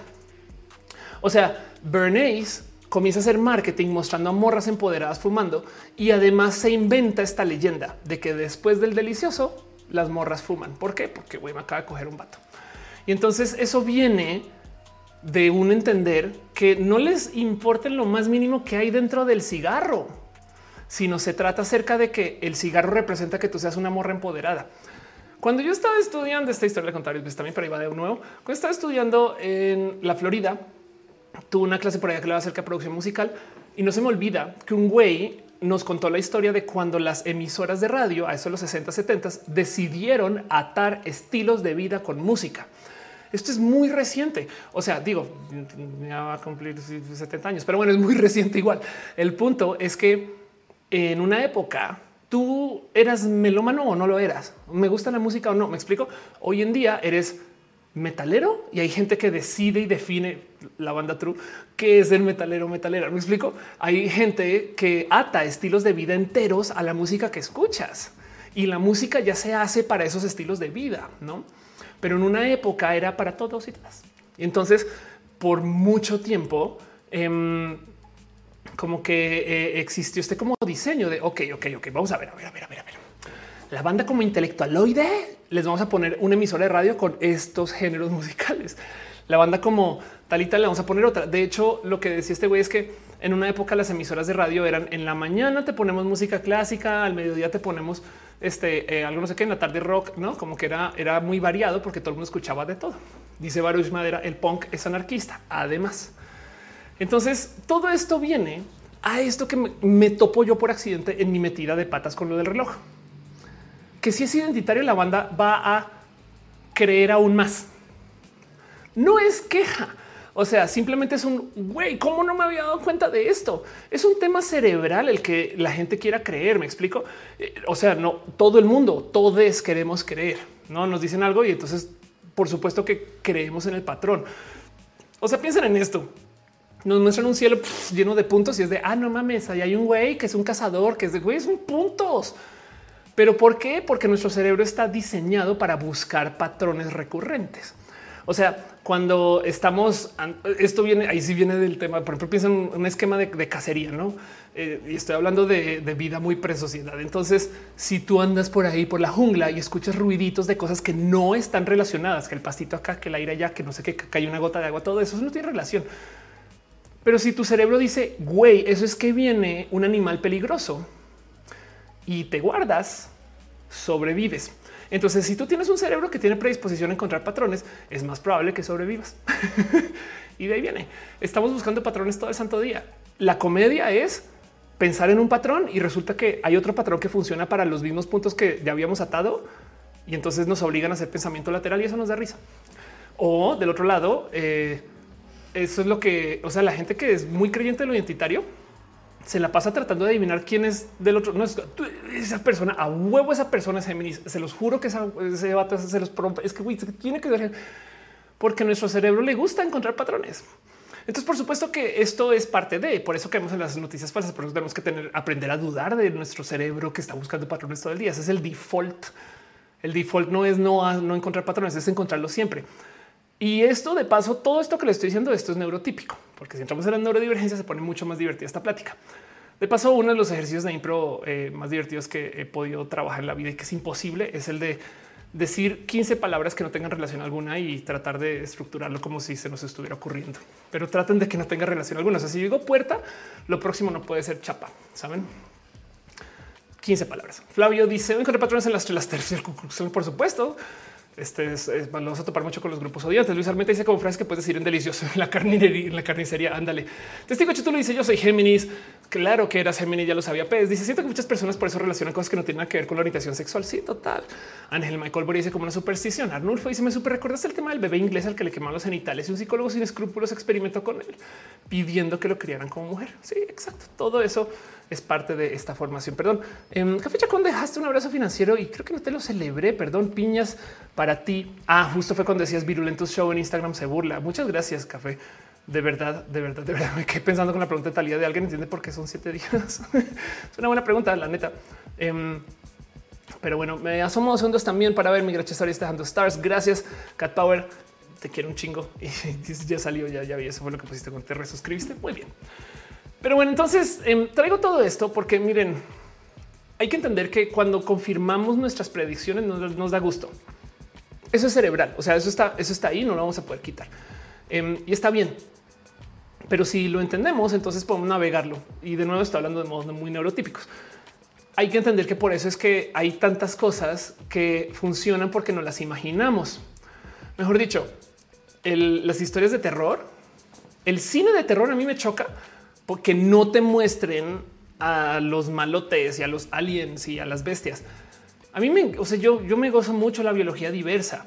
Entonces eh, me choca cuando te muestran nomás como la babita que cae del dedo de una persona zombie. Sabes, muéstrame a la persona entera, güey.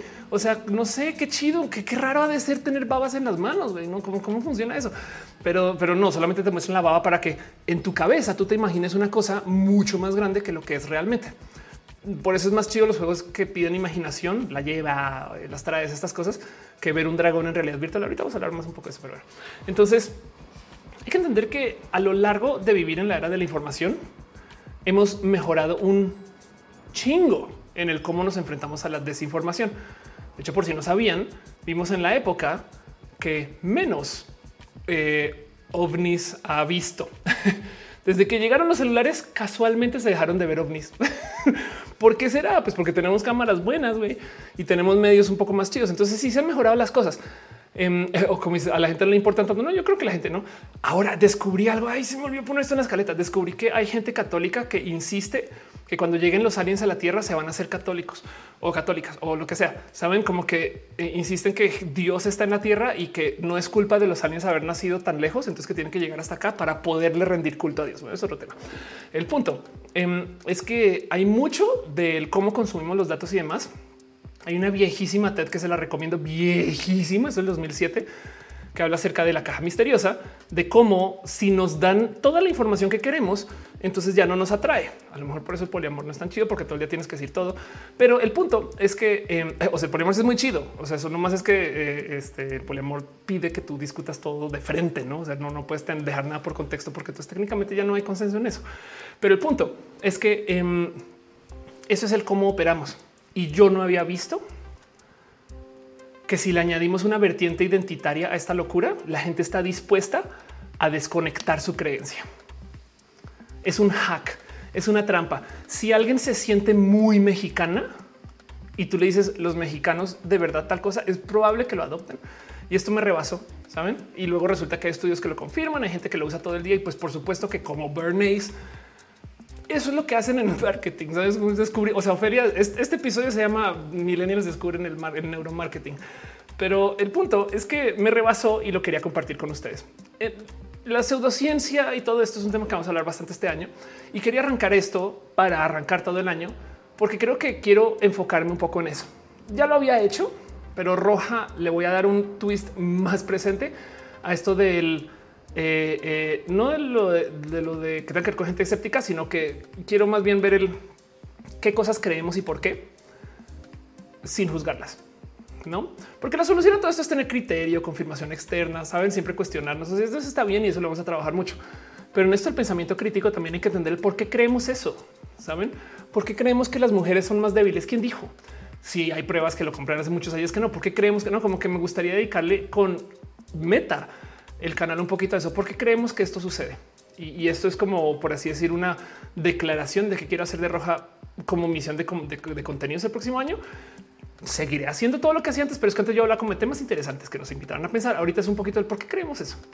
y me lo va a llevar a corazón y se los quería compartir.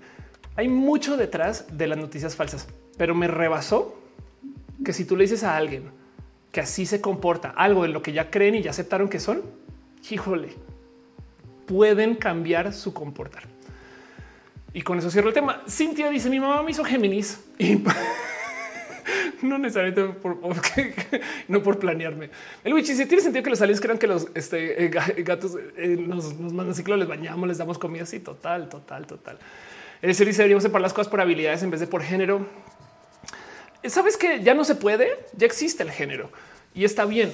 Em, lo que no podemos seguir haciendo es obligando a la gente a que siga un rol por algo que tenga que ver con una condición de nacimiento que además no importa, no es, un tema de porque tú naciste en México, tienes que comer picante. Realmente es, obligatorio eso, saben?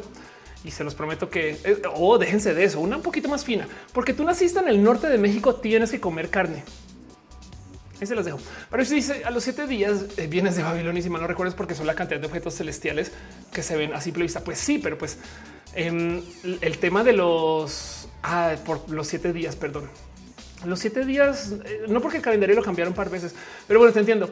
Em, dice Crazy, no eres mexicano, sino hablas una lengua indígena. Jessica está el para que columpiarse. Luis Armente dice en la época del futuro habrá predicadores intergalácticos. Claro que los habrá.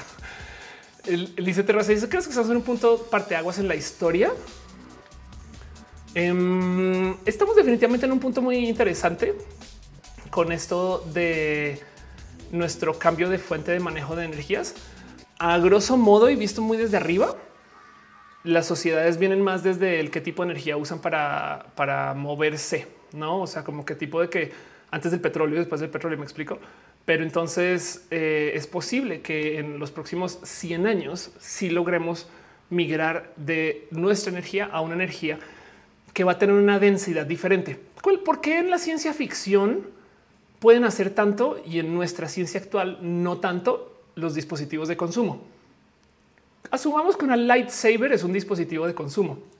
Lo difícil de la lightsaber no es el sable de luz, sino la pila de la lightsaber, que en este caso es un cristal kyber. Imagínense poder tener tanta energía en el mango de la mano que puedes tener una antorcha de plasma que por algún motivo puedes controlar qué tan larga es, va, pero que puedes una antorcha de plasma que no te va a quemar y, de todos modos portarla, no? Si pudiéramos tener energía tan densa que pudiéramos hacer eso, podríamos hacer un chingo de cosas, pero no. Lo más denso que tenemos ahorita, de hecho, tristemente son energías fósiles. Entonces vamos a cambiar un poco eso porque las energías fósiles se nos están destrozando el planeta. Ojalá la logremos. Y si la logramos, puede cambiar un poquito la faz de nuestra sociedad. A súper, hiper, mega grandes rasgos, ¿no? Dice Meliwich, hay colombianos que no les gusta el cafecito. Claro, claro que hay. Solo dice, no este libro, te hace mucho para que quieras hacer las mentalidades y su desmascaramiento. Tomo nota. Este es más, lo voy a anotar acá, perdón, slow. Nomás voy a tenerlo aquí. Em, dice eh, Marvin, durante años se toman en cuenta eh, los solsticios hacia el fin de año, hasta las vacaciones en países con estaciones. Pues bueno, tan mal hecho está que cada cuatro años toca añadir uno. no, en fin, no, o sea, está mal. Testigo Chuto dice, tienen barras de alimento como 67% de proteína, lípidos balanceados. Cristian dice, yo soy colombiano y no me gusta el café. Velo, ahí está. Exacto. Entonces, bueno, cierro todo este tema con este pensar que mm, eh, sí es una cosa malvada, pero, pero no saben cuánto tiempo estuve pensando en este cuento del cómo la gente genuinamente me creyó. Está bien, gracias por creerme, pero, pero luego fue un poco de no te quieres cuestionar el rol un poco, no? O sea, digo, bien pueden, bien pueden, pero, pero es un tema del si ustedes son vatos y quieren usar el reloj en la mano izquierda adentro, pueden. Saben? Eso es lo que yo quería comunicar de todo esto. Si ustedes son personas no binarias y quieren usar el reloj a mano izquierda adentro, pueden. Y lo mismo con lo que quieren hacer con el reloj. Si quieren usar el reloj en el cuello, pueden, en la nariz, pueden. a todas estas, lo más chistoso de toda esta discusión es que ya casi nadie usa relojes así.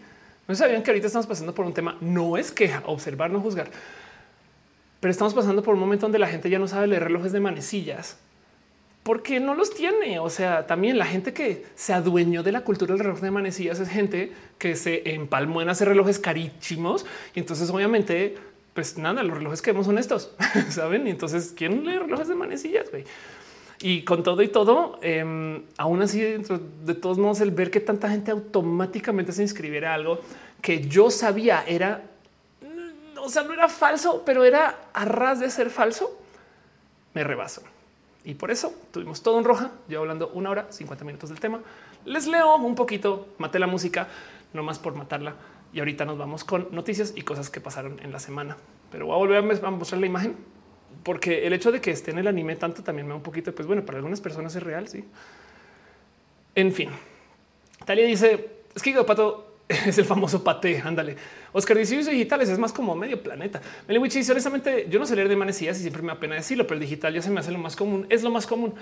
Um, Lund dice hay chilangos a los que no les gustan los tamales, solo piensan en eso y o el bolillo. Conozco. Megatalk dice con la peli no mires arriba. También que aclarar sobre lo importante que es aprender a comunicar la ciencia. Deberías hacerla identitaria. Pues no, porque fíjate que Don't Look Up eh, es muy, muy mala de su ciencia. La ciencia de Don't Look Up es súper fantasiosa. No, eso, eso que es, o sea, Don't Look Up es una película de mala ciencia para contar una historia que nos cuenta la historia de lo que pasa cuando la gente deja que les cuenten mala ciencia. Es muy irónico eso, muy a propósito, por supuesto. De hecho, eh, voy a subir ese video a este canal eh, porque hablé de esto. Em, eh, quizás el jueves. Rivera dice las enfermeras a fuerza ocupan de manecillas. ¿Por qué a fuerza? Qué raro. Ahora se muerto dice asesinadora de música. Exacto. Paul dice Adán, cómo se cortaba el pelo, siempre sale de pelo corto y Eva de pelo. Ah, cómo se cortaba el pelo Adán.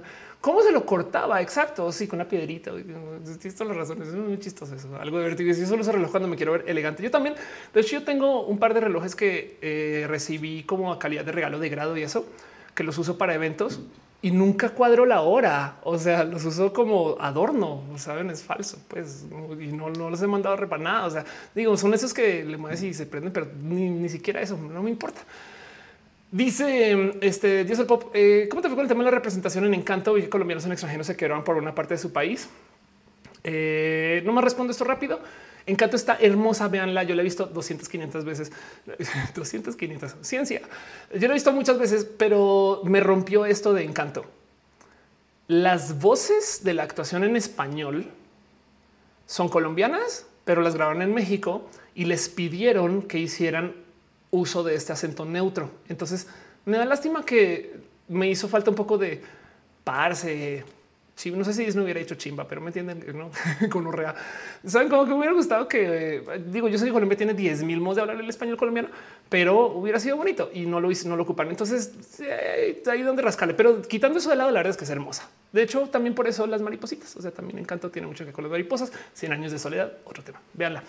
Dice Isabel, me gustan las composiciones de Lin Manuel, pero esa película no tiene cumbia.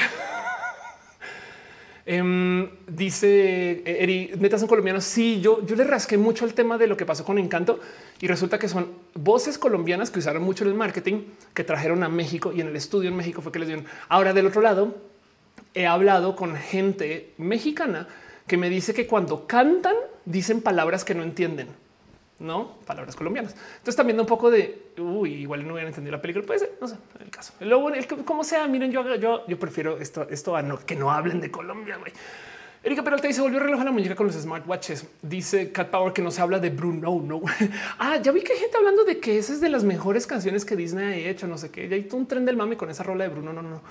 Talía dice normalizamos a los mexicanos con gastritis. Ándale, Lima no es una joya, está diciendo bueno, reajua. Bonito Reina dice por qué los relojes de manecilla son caros y prestigiosos cuando no son exactos, porque sí lo eran. Um, esto tiene que ver con cómo la industria de la manufactura antes de que existiera China, el, este, el, transporte industrial mundial eh, y todas estas cosas que conocemos. Hoy en día podemos pedir algo de otro país y llega, pues, no, pero en los 70 era otro pedo. Es más, había ropa que no puedas comprar porque esa tela de ese color no se consigue en tu país. Así, no 60, 70, no? Y cada vez menos presente porque se globalizaba más eh, eh, todos estos sistemas de distribución. Pero el punto es el siguiente. Después de la guerra, eh, no sé si se han dado cuenta que hay un chingo de países que se volvieron expertos en ingeniería porque no podían tener ingenieros haciendo aviones, tanques, metralletas, lo que sea.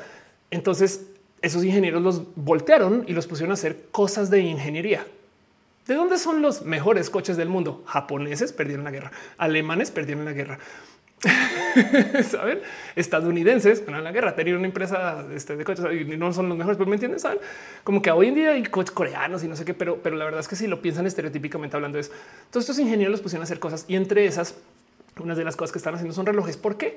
Porque todos estos objetos de guerra tenían cosas con manecillas, manómetros, no tanques, no sé todo eso. Entonces también hacemos relojes, tenemos la industria. Así que eh, de entre la, la posguerra y la cultura de que los países ahora hacen cosas tan chidas, porque también hay unas cosas muy europeas que vienen de, aquí, son los relojes. De repente llegan los japoneses a decir, pues de aquí también culeros, pero los japoneses no compiten porque no tienen esa industria. Entonces se inventan el reloj digital. se inventa Casio. Y lo que dicen, esto ya es entrando a los 70s y 80s, es aquí tenemos la industria de la tecnología y vamos a hacer relojes que todo el mundo va a poder tener y que no sé qué, que son digitales y tal y tal. Entonces los europeos por mamalones lo que optan todo esto es Ofelia concluyendo, ¿eh? investiguen bien estas historias, una youtuber diciendo cosas que piensa. Los europeos por mamalones lo que dijeron es, ah, sí, tú haces relojes para toda la banda, pues yo hago relojes súper exclusivos, únicos, buenísimos. Y se supone que los relojes mecánicos eran más precisos que esas bestias robóticas que estaban haciendo por ahí en Japón en los 60, 70 y 80, sobre todo en los 80. Em, y entonces de ahí viene el cuento. Por eso es que los suizos hacen relojes, no? Y los no. Y hoy en día ya, ya todo eso se permitió. Los suizos hacen relojes para cualquier persona. y todo el mundo puede construir cualquier cosa. Ya tenemos industrias para no sé qué. Hasta que llegó Apple y le dio en la madre a eso y se inventó el smartwatch. Pero de ahí viene, de ahí viene toda esa leyenda de que, de que los relojes de manecilla son súper carísimos porque se supone que son hechos a manos artesanales, esas cosas. No digo, yo estoy hablando no sin saber, pero lo que pasa es que estas historias se escuchan muchas veces por parte de familia, entonces se las comparto. Fernando dice muchos ingenieros de Toyota Honda antes hacían aviones de guerra. El logo de BMW em, es un es una hélice de avión. Pero bueno, vale, Carri dice cuando el niño tenía un reloj de manecillas de plástico, siempre lo golpeaba. Un 07 dice mi amigo colombiano siempre me decía eso estuvo muy charro. y tú así de como charro. Esa por dice la historia de la vela eh, mágica de encanto es una leyenda colombiana como el Día de Muertos. Voy a decir que sí, porque sí, la verdad es que nunca lo había escuchado, pero vamos a decir que sí. Eh, Cristian dice los colombianos talento para ir y, comer, pero nos falta el resto de organización y trabajo en equipo. Sí, ¿eh? pero Colombia es chido. O sea, hay una cantidad de gente colombiana haciendo cosas chidas. Yo dice tengo que eh, creo que sí relojes bien caros después del Apple Watch y no los usé más. Ándale. Bueno, en fin, cierro todo este tema. Ya me quedé hablando con ustedes acá chacoteando. Ahorita hacemos un poquito más de preguntas y respuestas. Guárdense en su corazón porque tengo noticias para ustedes eh, y una lista de cosas que eh, repasar, no más porque quiero hacerla. Entonces, gracias por estar acá. Vámonos a lo próximo y mm, eh, llegamos al aire que sí, una hora y 58 minutos. Güey, no mames, a qué horas. Qué chido, qué bonito que se hace rojo. Ustedes hacen que la vida sea más divertida y más bonita. La neta, la neta, neta, neta. Este voy a pues a la cortinilla Mega Pro.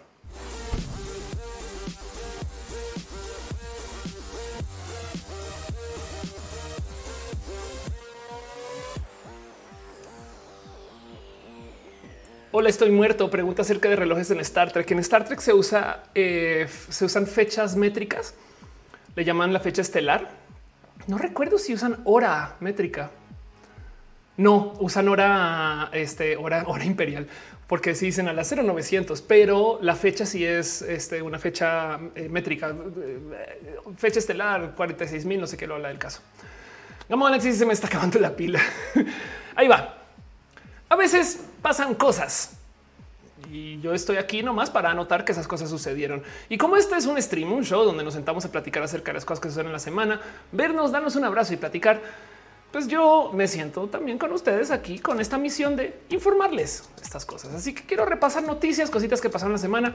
Y lo primero que tengo para eh, compartirles a ustedes para que nos sentamos bien o mal acerca de la vida es que debido a que si esto no les hace veganes, les va a sorprender un poquito de la humanidad, pero debido a que hay tantas raras situaciones en la fábrica de la carne actual, una de estas es que alguien se dio cuenta que las vaquitas son más felices si las dejan ir y ver el pasto y soltarse y pastar y sentirse en libertad o estar en libertad. Dicen eso es lo más chido. Y entonces como somos no malvados, sino lo que le viene como humanidad, alguien descubrió que no hay que soltar a la vaquita, sino solo con que se les dé una eh, eh, eh, visión en realidad virtual, pueden. Así que hay gente que está aplicando ahorita una tecnología para llevar a las vaquitas a pastar en realidad virtual. Y esto es una industria inmensa donde al parecer lo que les muestran es que están allá afuera, no se dan cuenta. y entonces literal sí son animales más felices. Siguen en el encierro pero les dicen que no, güey. Y entonces yo no sé dónde ponerme con esto. La verdad es que esto al parecer hace que sean más productoras. Me parece la cosa más malvada del mundo. Esto es la Matrix, como dice la neta, pues dice vacas con visores. Exacto. Y de paso, estos son unos visores ya hechos para vaca. Y entonces este, esto está pasando y se los quiero compartir. Güey. Esto, está, bien raro de pensar. Em, no muestran cómo es, pero, pero se les puede dar como opción de este, eh, eh, qué tipo de escenario es y qué tipo de cielo ven. Y, digo, no tienen nada en las horas, no escuchan, pero definitivamente si ven pastito allá afuera muy bonito y se conecta un poquito también como ahorita que está alimentando, también está viendo que está comiendo, lo cual deja la duda de qué estamos haciendo con la humanidad. Se los comparto, piensen ustedes lo que quieran con eso. pero bueno, dice Mejiart, este drama muy idea, se enamora de alguien en realidad virtual, resultó una vaquita. ¿Qué tal que ese es el metaverso? Pilar Alejandra dice nosotros somos los robots de la Matrix con esas vaquitas y total. Claro que sí. Areplay dice el mito de la caverna de Platón aplicado en vacas. El encierro está en la mente, dice Erika. Cybermu, dice King Robert. Exacto. Dice, dice, no lejos estamos de que lleguemos nosotros a la Matrix. Claro que sí. Yo, la neta, neta, más por sentirnos mejor de esto. Lo único que tengo que decir de esta noticia es que hay que tener presente que ya viene la carne sintética. Menos mal, por favor. Em, honestamente, decía un poquito de no puedo creer que estemos haciendo esto, pero bueno, ahí se los dejo, se los comparto. Dice Cat Power la Matrix. ¿Cómo será la Matrix de vacas? Además, saben, es como de una vaca volando, güey, y eso es la neo de las vacas, güey. Anulfo, sí, tengo un montón de ganas de probar carne desarrollada en laboratorio. También, ¿eh? Me lo hice todo por leche. Yo que soy intolerante a la lactosa, la vaca bot, la leche VR. ¿Qué opinarán los animalistas de esto? No, bueno, prepárate. Pero bueno, ahí se los comparto. Solo quiero que sepan que esto sucede. Vacas disparando lácteos, este, las vacas vaqueras. Claro, eso total. Pero bueno, Luego, em, la otra cosa que este, les quiero compartir, esto nos va a dar un poquito de raro, pero ahí se los dejo. Esta es una rara novela, tiene un poquito de explicación necesaria, pero ahí les va. Por si no saben, hay una novela inmensa con el cuento de la ivermectina. ¿Qué es la ivermectina? Primero que todo, no más que que lo sepan, no, no la usen para tratar o prevenir el COVID.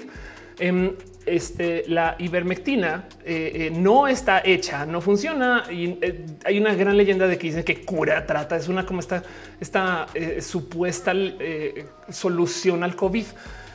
Entonces, ¿quién habla de la ivermectina? Pues la gente antivacunas. ¿Por qué? Porque dicen, güey, ahí está, ahí está, y no los están escondiendo. Es una, es, es una medicina veterinaria entonces, si no han escuchado la palabra ivermectina hasta ahorita, qué bueno, ¿no? O sea, quédense ahí, ¿no? Si lo que sea que están haciendo, lo están haciendo bien. Pero les quiero compartir que la gente antivacunas es, dentro de muchas cosas, gente organizada. ¿Cómo más? Esto es una historia real. ¿eh? Hay gente que está hablando de que Trump hace nada. Eh, si ubican Trump que está vacunado y tiene además eh, su tercera vacuna booster, no tiene su refuerzo. Entonces hay gente que dice que Trump ya tiene su ADN tan modificado que técnicamente Trump no es quien se está presentando en los eventos. Así que hay gente que habla de cómo eh, Trump a veces en eventos envía dobles. Em, a ver si encuentro la noticia por acá. Este eh, body double, Trump body double. E, esto es em, esto es una creencia real QAnon. Y entonces eh, ahí se los dejo nomás porque quiero que entiendan que esta gente no se comunica estas noticias sin organizarse. Me explico. Esta gente, por supuesto, que tienen sus foros, sus espacios, sus redes sociales, sus cosas y obviamente salen con estas locuras porque tienen sus caminos para comunicarse. Así que dices a la noche no lo haga compa. Exacto. Pues dentro de toda esta comunicación y esto es lo que me divierte todo esto y esto, esto me lo, me lo compartió Julie Newhauser, a quien denle follow si no le conocen, como dice ahí su cuenta es la menonita Lench. Pero el punto es que ahora le añadieron un tratamiento a esto que se debería de tomar si la ivermectina no funciona. Lo cual, primero que todo, de nuevo, la ivermectina no funciona. Por eso hay todo tipo de anuncios, pláticas. no es no, no, por favor, no, no, no se confíen.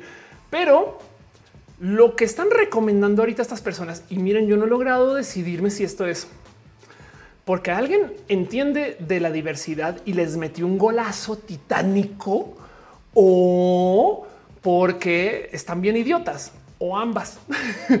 Pero el punto es que ahora se están recomendando internamente en sus libros o websites o cosas que si la ivermectina no funciona, entonces tienen que hacer lo que llaman terapia doble antiandrogénica, en donde toman dutasteride, que es una medicina que se vende para esto de prevenir la caída del cabello, o espironolactona. Si ustedes son personas trans, les acaba de sonar las orejitas. ¿Cómo que qué, qué, qué? Para la gente que no sabe, la espironolactona es la medicina que más se receta cuando tú comienzas una terapia hormonal, entre comillas, feminizante. Entonces, ¿qué es la espironolactona? Este eh, es un bloqueador de andrógenos. Para la gente que no lo sabe, cuando tú haces una transición como la tienes que tomar las pastillas para que tu testosterona que se genera por ahí en las testes no sirva para nada. Y luego tienes que tomar estrógenos. No solo es tomar estrógenos, aunque hay quien sí lo hace y monoterapia estrógenos, pero el punto. La espironolactona, como dice acá, es el bloqueador de andrógenos más utilizado en los Estados Unidos y es un diurético que es para ahorrar potasio, que en dosis más altas tiene actividad directa contra los receptores de andrógenos. Entonces, si tú tomas espironolactona, bloqueas la testosterona, lo cual quiere decir que como también tenemos un poquito de estrógenos andando ahí todo el mundo, te feminizas un poquito solo con tomar espironolactona. Y del otro lado también, si tú quieres hacer una transición hormonal, tienes que bloquear testosterona. Lo que más se ocupa es espironolactona. Bueno, por eso digo que esto yo creo que es un golazo, porque estas personas están recomendando tomar espironolactona. Meliwich dice tomo Androcur. Si estás en México, cuéntame un poco de tus millones. Em, el Androcur es carísimo en México. Bueno, ponemos en la ciudad. Entonces, eh, eh, eh, pero volvamos a esta noticia. Me río, me río, celebro, celebro que esto sea una nota, porque esto quiere decir que hay gente antivacunas, derechista, pro Trump, antiderechos, que está tomando un tratamiento hormonal. Entonces me da mucha risa porque em, este e, es como pensar de mira, hay una fantasía de que este, eh, este, de, que se dice que, o sea, o sea, este cuento de, que hay gente que se le feminiza la fuerza. Esto es todo un fetiche, pero el pensar que parte del ser antiderechos es la feminización forzada me da mucha risa. Dice Yuri eh, Novak Djokovic no podrá participar en Roland Garros si no se vacuna. Este dice Aldo Bartrón vive en el Bacaverso. Ándale, total. Arisman dice que más se refica son las redes sociales. Y entonces, como si esto no fuera suficiente para la gente local, ahí les dejo parte de la risa. Hace nada salió del closet porque a mí no me sorprendió, pero mucha gente sí, em, que esta persona antiderechos, famosamente antiderechos, también es antivacunas. ¿Por qué? Pues porque es la agenda derechista, la agenda del right, eso es lo que, lo que impulsa y mueve. Y entonces resulta que sale Laura Lecona, que es una famosa antiderechos, una famosa antitrans, a comentar de que deberían de tomar estos tratamientos y protocolos que se recomiendan en este website. ¿Y qué es lo que recomiendan en el website? Exacto, que tomes espironolactona. Entonces, por motivos raros de la vida y por las cosas raras de las redes sociales y por la ironía más divertida del mundo, Laura Lecona está recomendándole a la gente que tome terapia hormonal feminizante para combatir el COVID. y ahí se los dejo. Eso es todo. Eso es todo lo que pasó con esa noticia. Se los comparto para que nos riamos un poco del tema.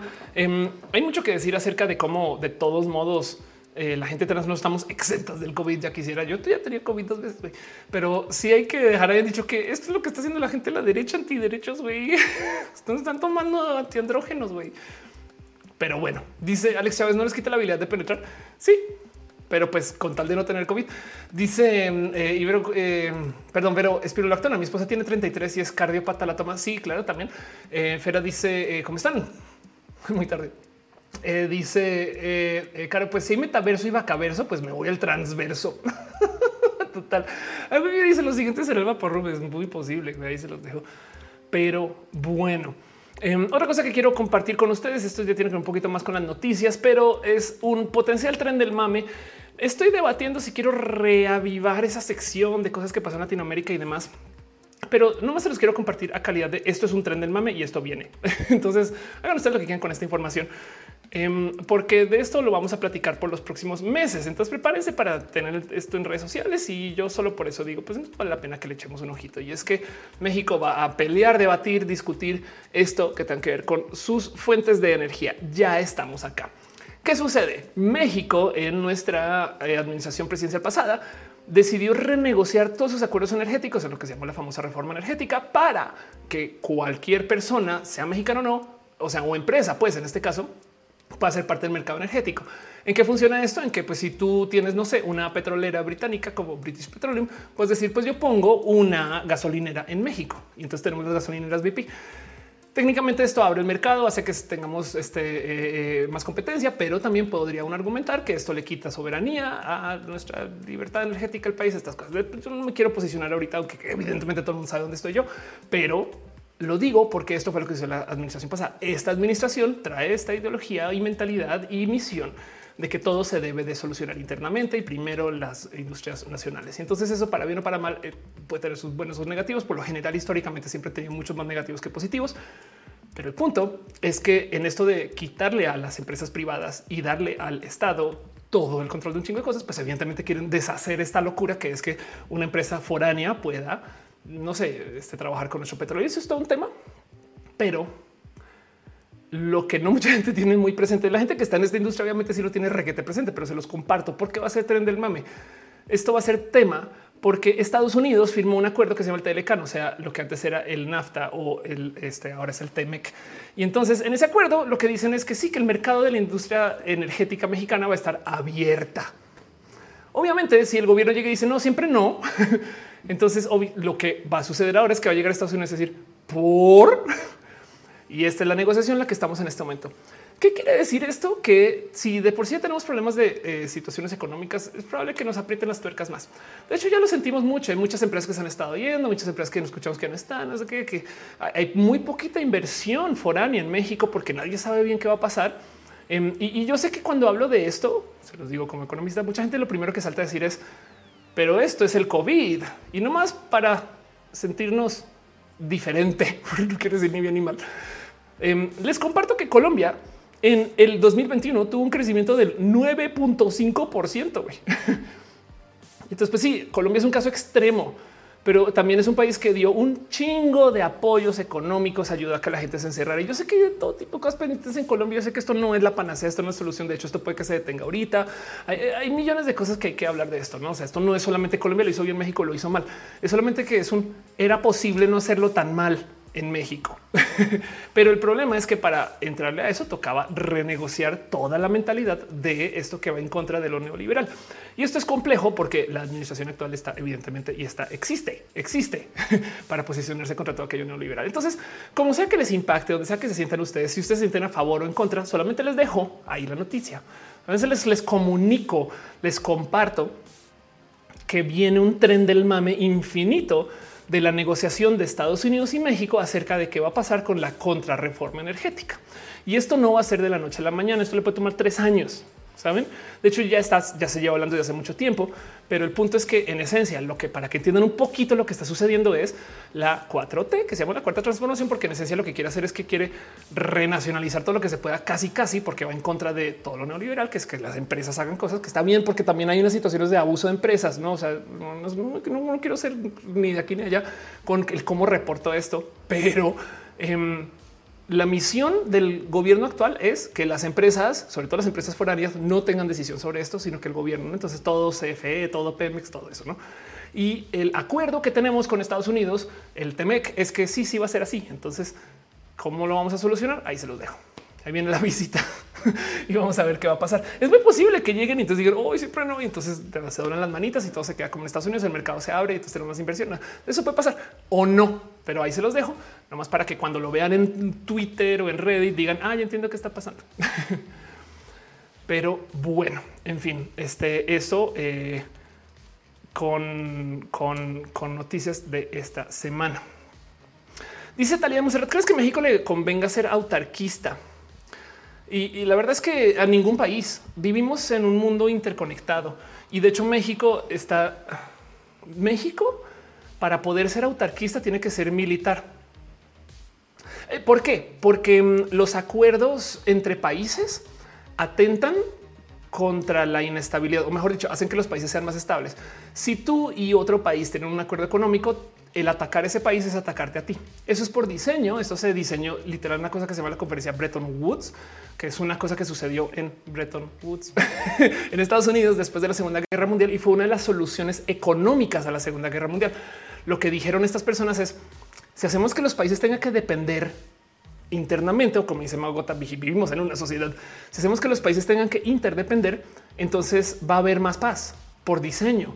Y esto comenzó este gran boom de lo que se le llamó después la globalización.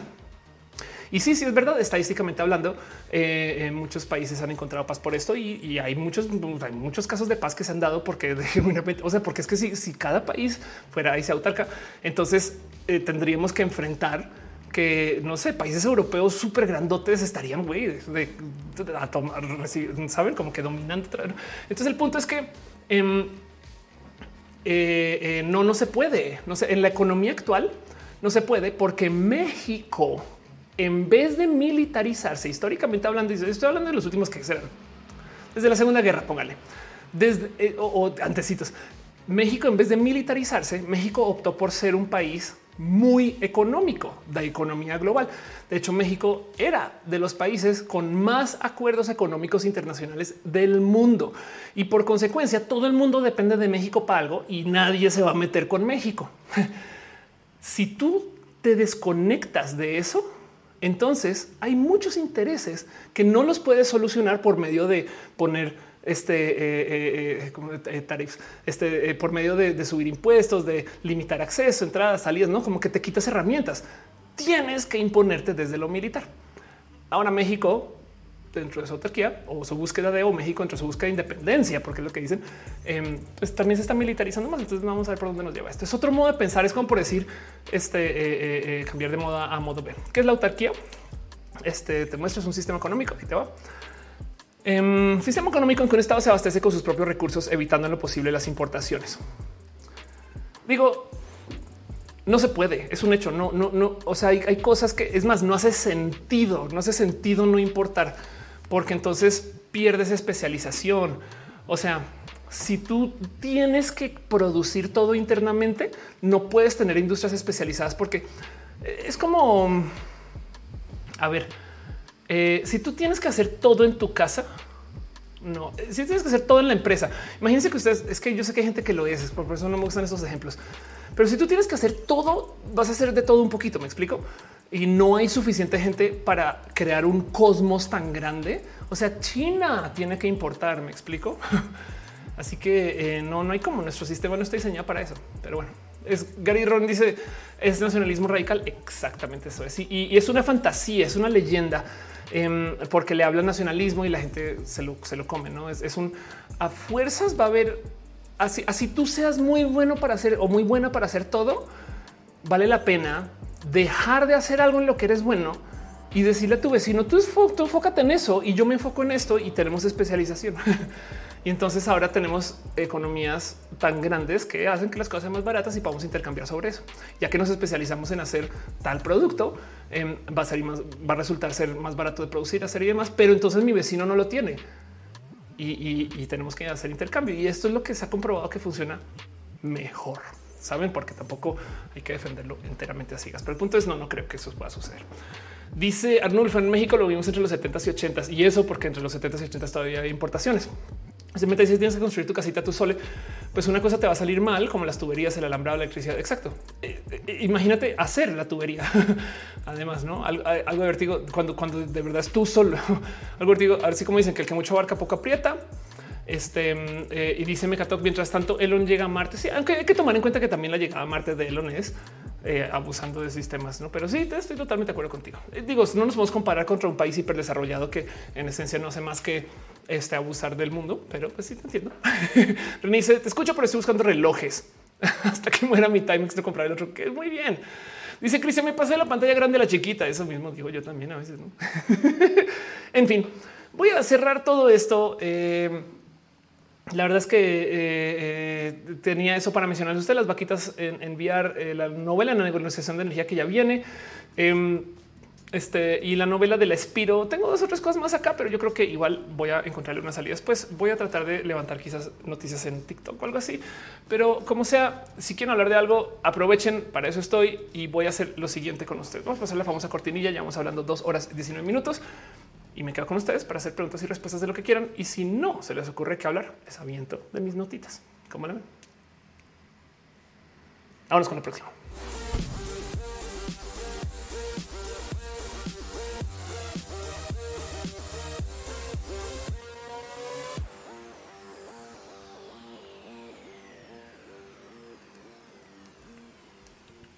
Arnulfo dice, hablemos de cuántos extraña Roja.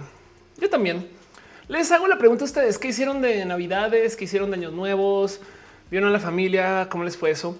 Em, Saben que, es más, va a poner esto en ideas de Roja. ¿eh? Eh, tengo ganas de platicar un poco acerca de cómo noviembre, diciembre, enero y febrero. A ver, noviembre, diciembre, enero y febrero son los meses normativos este, de la familia. Cuando digo la familia es la famosa familia este, conservadora, pues, ¿no? Descubrí, por si no saben, la, que Ashley Madison em, todavía existe. Entonces, eh, ¿qué es Ashley Madison? Es una red social. Eh, no sé si decir horrible, pero pues sí se presenta para ser como horrible. La idea es que es una red social para vato, no para vatos, no para gente que eh, quiere cuernear ¿Por qué es horrible? Porque no lo admite, saben? O sea, bien que pudo haber sido esto un sitio poliamoroso donde la gente de modos muy consensuados em, tienen en el abierto swingers, me explico, o tienen en el abierto negociaciones, tríos, no sé qué cosas, cosas que se pueden negociar. Para eso existe el poliamor, no para que la gente pueda hablar sus cosas. Pero el punto es que en este caso se trata de, se trata de que se han escondido, no? Y antes de que se emocionen demasiado, Ashley Madison se volvió muy famoso porque resulta que había nueve vatos por cada morra que se daba de alta en la plataforma. Entonces la solución de Ashley Madison fue hacer bots. En esencia, el algo así como el 95% de todas las morras que estaban en el sitio eran chatbots que programaron para que los vatos se sintieran atendidos y para que entiendan, como estamos hablando de secretos, el esquema de cobro de Ashley Madison es tú no puedes mensajearle a nadie a menos que pagues. Y luego, si te quieres salir de la plataforma, tienes que pagar también porque tienen el secreto de que tú estás queriendo cuernear. Culeros. Pero el punto es que ahora imagínense entrar a un sitio, pagar, no sé, 20 dólares para hablar con un chatbot, no bien y lo saben. Y entonces los cacharon, hubo una demanda, cerraron el sitio. Luego volvieron a abrir este eh, con otro nombre, cerraron, volvieron a abrir otra vez. Y entonces, este eh, eh, Esto dice Ari 93, la vida es corta, pone el cuerno, ¿no? un poco.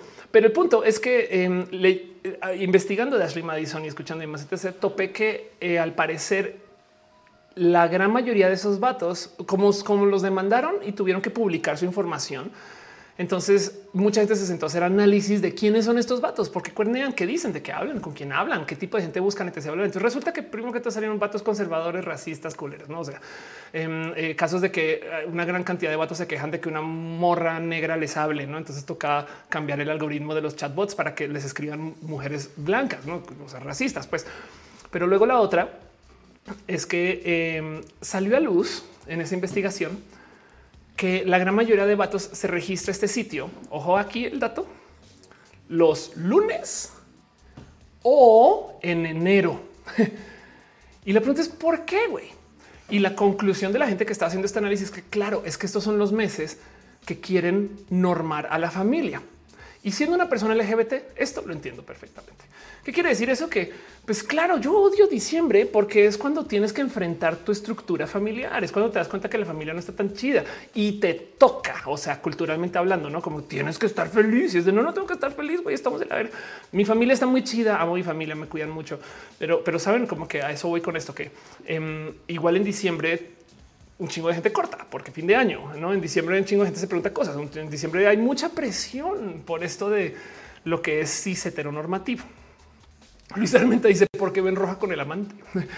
y entonces eh, esto, esto me salta mucho y justo eh, lo tengo anotado como una eh, idea de, de, cómo estos meses están diseñados. O sea, aparte del invento de la Navidad, es que está hecha para formalizar la leyenda de la familia conservadora. No noviembre diciembre, sobre todo enero, y de nuevo refuerzo en febrero con el 14 de febrero. Entonces quiero analizar eso, lo quiero pensar un ratito, pero ahí se los dejo no más. Algo de vértigo, este dice ah, mucho acá poco aprieta. Este alguna colaboración con Rosarín, pues que me invite. Este Anaí dice si tú tienes acierto en tu casa, yo en ama de casa enojada con mi escoba. Sí, exacto. Sí, por eso, por eso es que era un mal ejemplo, porque yo también aquí mi escoba la ahí. Este eh, DIY México, Anayanzico dice por qué no dicen que es lunes a mitad de enero. Eh, Meliwichi dice ya acabó, no acabó. Pregunta adelante, cuéntenme cosas, cuéntenme ustedes. Justo quería preguntar un poquito cómo les iba de noviembre a diciembre, esas cosas. Paco Gutiérrez dice: Debemos preocuparnos que City dejará México. Una pregunta eh, para la gente que no sabe. Entonces, eh, City, que es un banco eh, estadounidense inmensote y tenía una inversión puesta en México sobre un banco acá que es Banamex. Y como yo había escuchado esta historia originalmente fue que Banamex rescató a City cuando casi que quiero en 2008, no al revés. Pero bueno, el punto es que City se retira, deja México. Esto los medios lo tomaron muy rápido porque parte de lo que sucede con los gobiernos, como el gobierno actual, es que las empresas internacionales se van como colombiana y también habiendo tenido una vida en Venezuela y en Bolivia y en Argentina. Yo sé de esto. Cuando tú ves que las empresas se comienzan a ir, las empresas internacionales, saben, eh, por ejemplo, eh, que fue, creo que era que Shane ya no envía a México. Shane no, que ni siquiera es estadounidense, pero bueno, el caso como que de repente te enteras que PayPal, por ejemplo, le cierran las puertas, no como estos servicios gringos extranjeros y demás y no sé qué, eh, ni siquiera que nomás no son mexicanos, cada vez son más difíciles, no?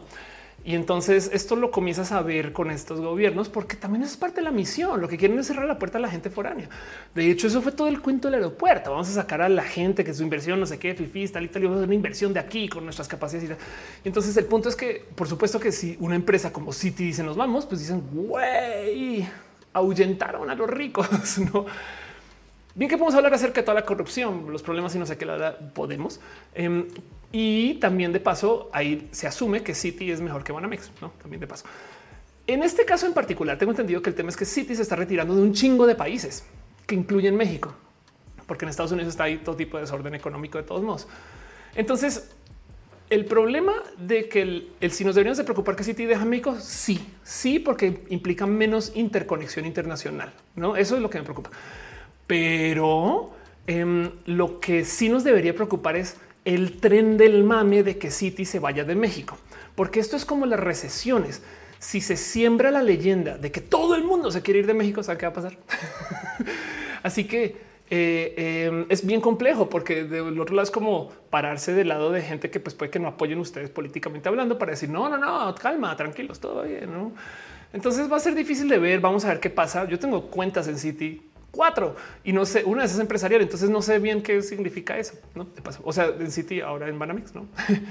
Pero bueno, eh, Cristian dice la mega inflación que tiene el dólar en estos momentos. Exacto. Estados Unidos también está hecho un mierda. Estados Unidos, miren, es que Estados Unidos no ha colapsado por un milagro económico. Yo creo que la gente del futuro lo va a documentar así.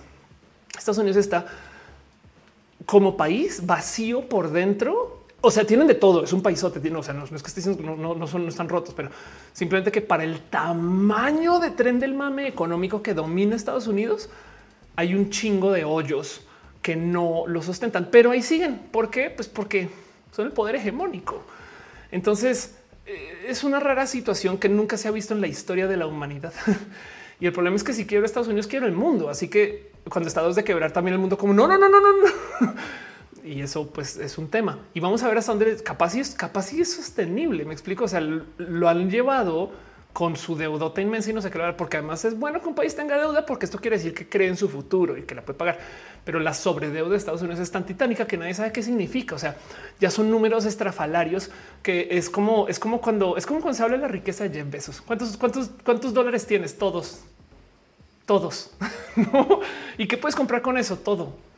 Puedo comprar la capacidad de ¿saben? es como que em, eh, es una cosa bien difícil de cuantificar, pero el punto es que sí, exacto. Estados Unidos está pasando por todo tipo de raros problemas. Entonces, esto qué significa?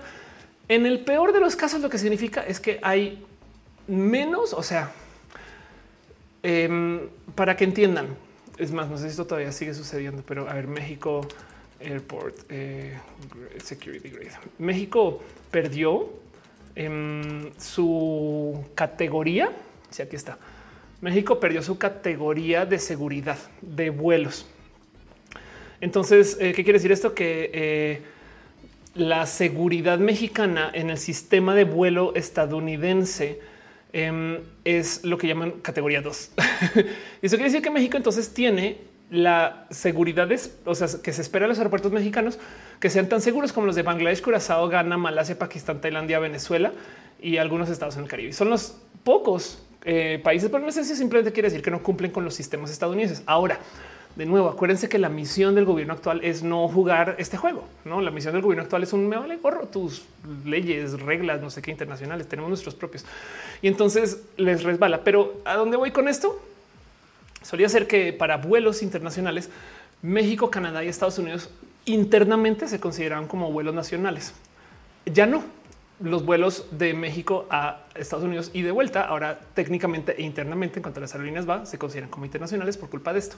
Lo cual quiere decir que mm, eh, ahí por eso ahora se volvió medianamente más complejo ir, volver y los requisitos. Saben como que son cosas muy finas, muy chiquitas, pero el punto ahí es que esto hace que tengamos menos interconexión. Me explico. Esto hace que eh, pues que nada, que existan diferencias entre países y por consecuencia em, esto puede crear más desorden en esto que nos gusta, que es esto pues, consumo global. No, y digo que esto que nos gusta porque asumiendo que ustedes tienen esa visión. Dice Andrés, no ser que Colombia creció con el nivel tan absurdo de desigualdad que tenemos. Sí, la verdad es que Colombia ha ido muy bien económicamente en la pandemia, pero es que Colombia dio un chingo de apoyos económicos. Eric Sánchez dice: Vino por título para ver eh, que el reloj a mano izquierda. Está bien que lo uses en la mano que quieras. Em, este, yo me estoy burlando de los roles de géneros. Dice en el chat, Estados Unidos es demasiado grande para caer. Sí, aunque pues puede caer, no? O sea, no, podemos descontar eso. Luis Armente, si Estados Unidos siendo uno de mis calzones balanceados que sujetan. Exacto. Em, este y dice: Ahora estoy muerto, milagro económico. Qué chidas nuestras almas. Es que eso también puede haber sido por diseño, a sabiendas que iban a perder su capacidad económica de país, productor, no sé qué hablar. Se fueron por ese camino y encontraron un cómo mantenerla. No es que es como un miren, eh, es como la lógica bully. Saben, es como yo sé que no soy el chido del salón, pero, pero güey, buleo y entonces me la pela. Avi pregunta: ¿Qué signo zodiacal eres? Yo soy del 10 de mayo, Avi. La rama del cual dice no hay relación de salida Banamex con que las criptos son el futuro. Ninguna. Este, mm, de hecho, las cripto no pueden existir en un vacío sin la moneda fiat. Entonces, eh, eh, bueno, puede haber algo de relación, no que a lo mejor los bancos perdieron un poco de poder de negociación, ¿no? unos dineros, pero em, si tomamos todo el dinero que existe en todas las criptos en el mundo para el tamaño de los bancos, es papitas. es como decir, es conocido bien que podemos eliminar la economía del narco y le darían la madre al sistema económico mundial. Pero si le eliminamos, hay más industrias. Pero bueno, eh, más dice yo también cumpleaños el 10 de mayo. Qué chido. También el día de la madre. Talía Monserrat dice qué país está mejor en tiempos de pandemia. Es una buena pregunta. Este, mm, a ver, better country. Este pandemic country que aparece. Ah, mira, hay una cosa que se llama el ranking de resiliencia este, ah, pero es que es como cómo medimos esto, no? Eh, sí, cómo medimos esto, porque es el ranking de resiliencia contra el Omicron, por ejemplo. Eh, dice aquí, ok, Chile, este, eh, los, eh, United Arab Emirates, Colombia en el puesto número 6. No, ahí tienes. No. Chile, Irlanda, ay, qué bonito. No sé, esto está midiendo contra este. Bueno, vamos a ver qué están viendo, la verdad, también, a fin de cuentas. Pues sí, parece que están viendo nomás en cuanto a contagios, no? Ah, no, no, no. Habla de turismo reactivo. Ok, pues hay un ranking de esto. Vamos a buscar dónde está nuestro bellísimo país mexicano. Seguramente está muy cerca a la mitad, como suele estar. Aquí está México, país número 38. De al parecer, lo que es muy divertido, solo hay 53 países en el mundo. Los demás son simplemente este Mike Wazowski. Pero bueno, Joaquín Gutiérrez dice estaría interesante un roja narcotráfico. Fíjate que Mejía pregunta por mi signo ascendente. Yo nací eh, eh, este, a las 10 de la noche, casi del 10 de mayo, por si quieren hacerse. Soy del 82. Ahí les dejo ese, por si quieren echarse una miradita por mi carta. Algo te dice que es Tauro. Dice Baruch. El problema es cómo medimos eso. Exacto. Eh, la rama del cola dice cinco pesos que es Nueva Zelanda. Sí, Nueva Zelanda muy famosamente le ha ido muy bien en la pandemia. Exacto. Eric Sánchez dice: Pues Banamex siempre seguirá siendo Banamex. La salida City es me in a way. Es una pérdida de capital dentro de todo y todo. Y ahorita México no está para esas salidas de todos modos, porque eh, el problema de México es que nadie está invirtiendo en México.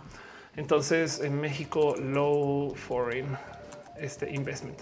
¿Por qué? Porque las la, publicación, eh, perdón, no la publicación, la leyenda, ni siquiera la leyenda, la realidad de que México está muy en contra de mm, este esto, que México está muy en contra de la inversión foránea, pues ha hecho que justo que la gente no quiere invertir. Y cuando digo la gente es gente extranjera, pues eh, y entonces esto es todo un tema. ¿Por qué México no le va bien ahorita? Es porque la gente no quiere invertir en México.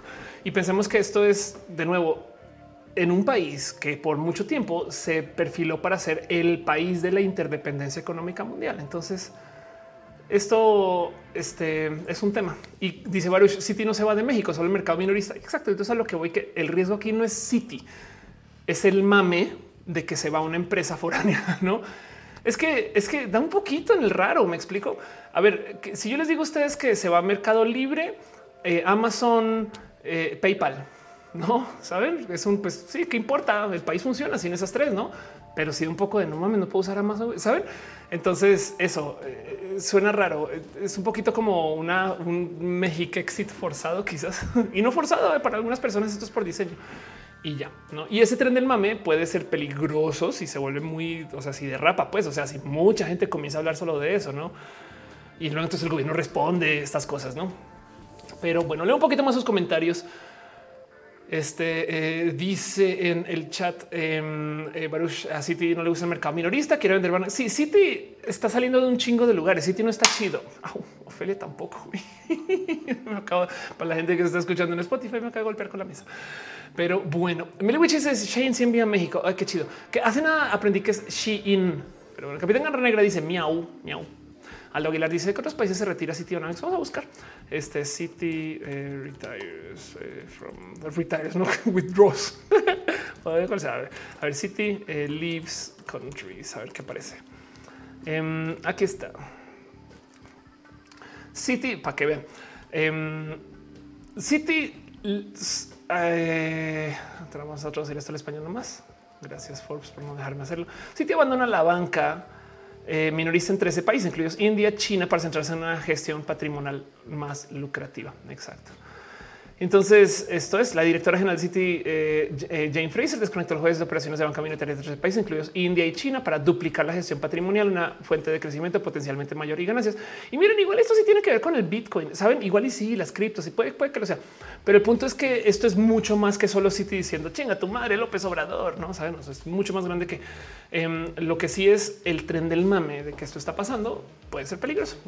No sé si para bien o para mal, pero se los dejo. Silvia López dice bella Gracias, tú también. Eh, dice eh, es Laura que cuando, cuando se fue Best Buy se sintió raro. Exacto, eso es el tema. Ese es el tema. A mí dice qué opinas sobre que los científicos deberían estar más preocupados por la inmortalidad que por los demás problemas. No, pues no. O sea, técnicamente están la inmortalidad. No, o sea que no sé, dónde comenzar a responder esto. Em, hay mucha gente científica en el mundo. Se pueden preocupar por todo. Me explico al tiempo. Y, hay gente que sí está estudiando la muerte como una forma de algo curable. Saben como que hay gente que está trabajando en el que, por ejemplo, el envejecimiento como una enfermedad. Hay gente que está genuinamente trabajando en cómo no envejecer más allá de cremas mágicas, sino el qué es lo que hace que nuestro cuerpo cambie con los años. ¿no? Y entonces esa ciencia puede llevar a lugares rarísimos, rarísimos, rarísimos, rarísimos.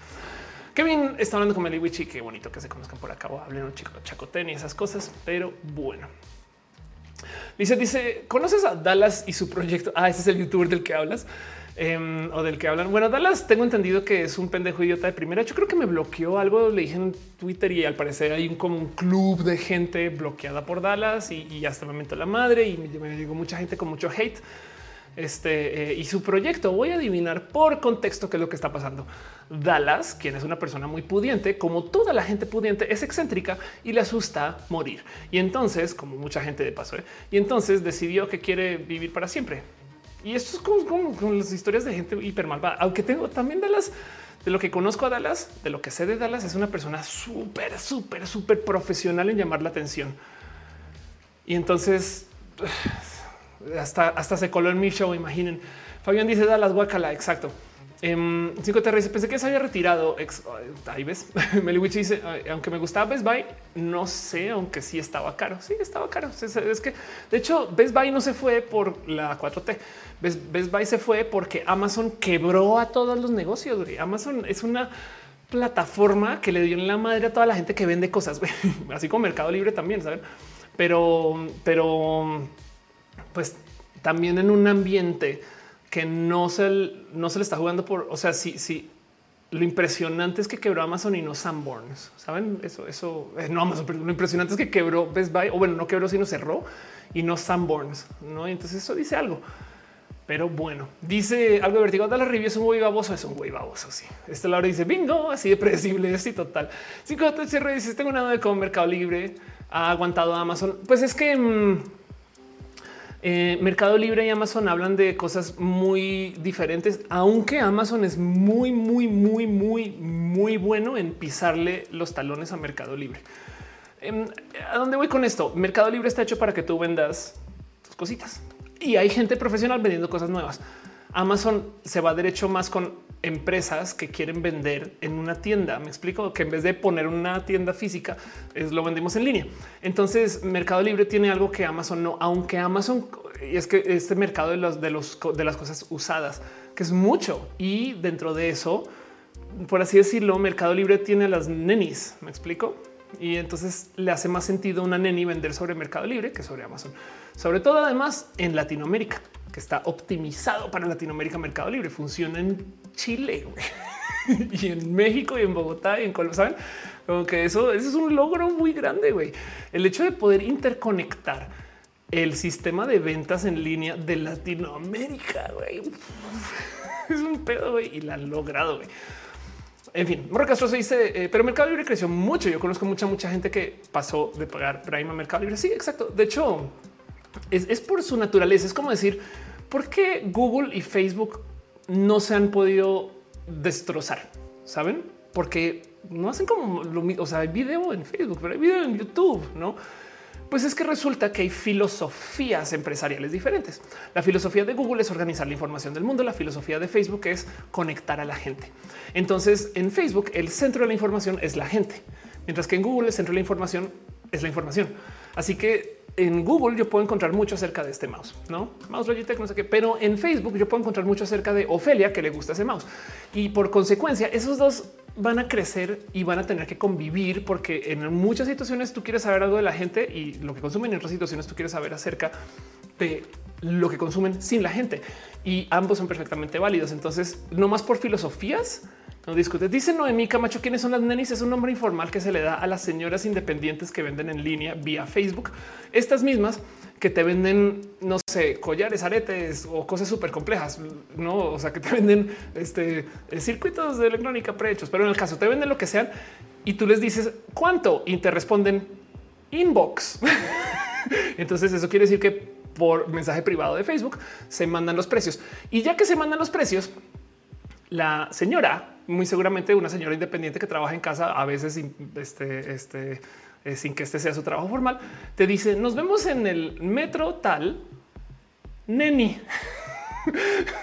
Entonces tú eres el o la neni y a estas personas se les acuñó ser las nenis, estas como eh, señoras independientes que trabajan de vender cosas en Facebook. Y ya sabemos quiénes son, conocemos a alguna o somos alguna y no pasa nada. Es un, segmento inmenso de la industria. Y saben que yo me gozo mucho la palabra neni porque yo recuerdo cuando se decía nini y era despectivo. Entonces en México pasamos de los ninis a las nenis y en esto, miren, ojalá más.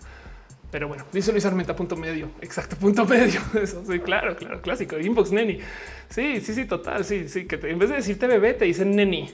Nenis, mujeres en el mercado informal. Exacto. Dice Baruch Álvaro. Ahora que dicen hace años Mercado Libre ha sonado ahora, ahora creo que nulo. Le dice, yo creo que Amazon y Mercado Libre comparten bodegas, sistemas de logística. Ándale. Ándale, Mercado Libre funciona en Venezuela, dice Mesli. No sabía, qué locura. Wow, man. El Witch dice: Creo que los boomers siguen diciendo nini. sí, total, ahí se quedaron. Pandora dice: ¿Qué opinas de Telegram? ¿Te harás una cuenta? Tengo una cuenta en Telegram, este, como of course. La uso muy poco. La verdad es que vivo de, este WhatsApp, pero pues aún así hay gente que está en Telegram. Pero bueno, ahora estoy muerto y dice que es el Bakú, este, una esquina muy culturalmente bonita de Star Trek. Oscar Rubio, ¿qué de la pareja gay discriminada en Six Flags? Este que más bien la pregunta es a qué quedó eso? ¿Se, se disculpó Six Flags después de todo?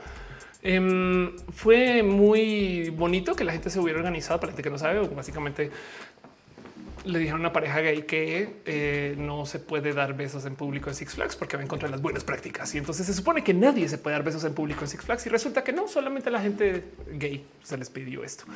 Así que, pues nada, eh, hubo mucha gente que salió a protestar. Yo fui parte de la protesta digital y demás. Miren, les voy a mostrar algo. El problema es que se hable, saben, a mí me da un poquito de raro en el corazón que se hable tanto de eso. No es queja. O sea, es, que no quiero caer en la clásica trampa del claro, para esto sí, para eso no, no, no. Em, porque, porque entonces nos, eh, nos genera enemistades internas y no las quiero, la neta. Pero, por ejemplo, también salió este video viral de un caso de lesbofobia y fue muy difícil conseguir que la gente se pudiera reunir para presentarse, para marchar como lo hicieron con Six Flags. Ahora en Six Flags hubo con quien irse a quejar. Entonces, nomás quiero recordarles que no solo es Six Flags. Esto es un resumen que publicó Laurel, quien denle follow si no la conocen, que dice esto pasó en los primeros 15 días del año. Six Flags discrimina dos transfeminicidios en los primeros cinco días, agresión a pareja lésbica en el barrio chino. Eh, intento de transfeminicidio contra activista. Esto es este Natalia Lin. Y luego tenemos Doritos Rainbow haciendo casting para personas trans que hayan completado su transición, o sea, que se hayan operado. Eso es verdad. Doritos Rainbow resulta que para sus anuncios está pidiendo que la gente trans se haya operado y si no, no son completas. Y esto me dio mucha rabia. Eh, con tanto que le tenía cariño esa campaña. Agresión transfóbica contra Alejandra Boga en un verificentro, asesinato del artista Junior Nieto en Veracruz, investigado como crimen de odio, ataque homofóbico contra pareja gay en Taquera, el Vilcito. Esto sucedió también el mismo día, eh, no, perdón, ayer, antier, el caso.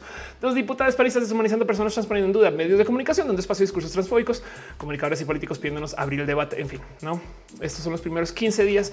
Eh, y aquí esta lista no, no está completa y entonces no más por dejar ahí presente que es mi opinión de todo esto es que es un poco del qué bueno que nos estamos enterando que esto sucede. No quiero que les deje a ustedes un sabor de boca de ahora las cosas están más graves, sino es un ahora nos enteramos de las cosas. No piensen en eso. Sabrina dice Six Flags no se disculpa de manera formal, pero quitar la regla que prohíbe afecto en general. Bueno, algo se hizo. Aunque dice primero dijeron que tenían la política de quitar sin disculpas. Claro, ándale, total. Eh, lo de Cuadri, exacto. Lo de Cuadri también fue noticia.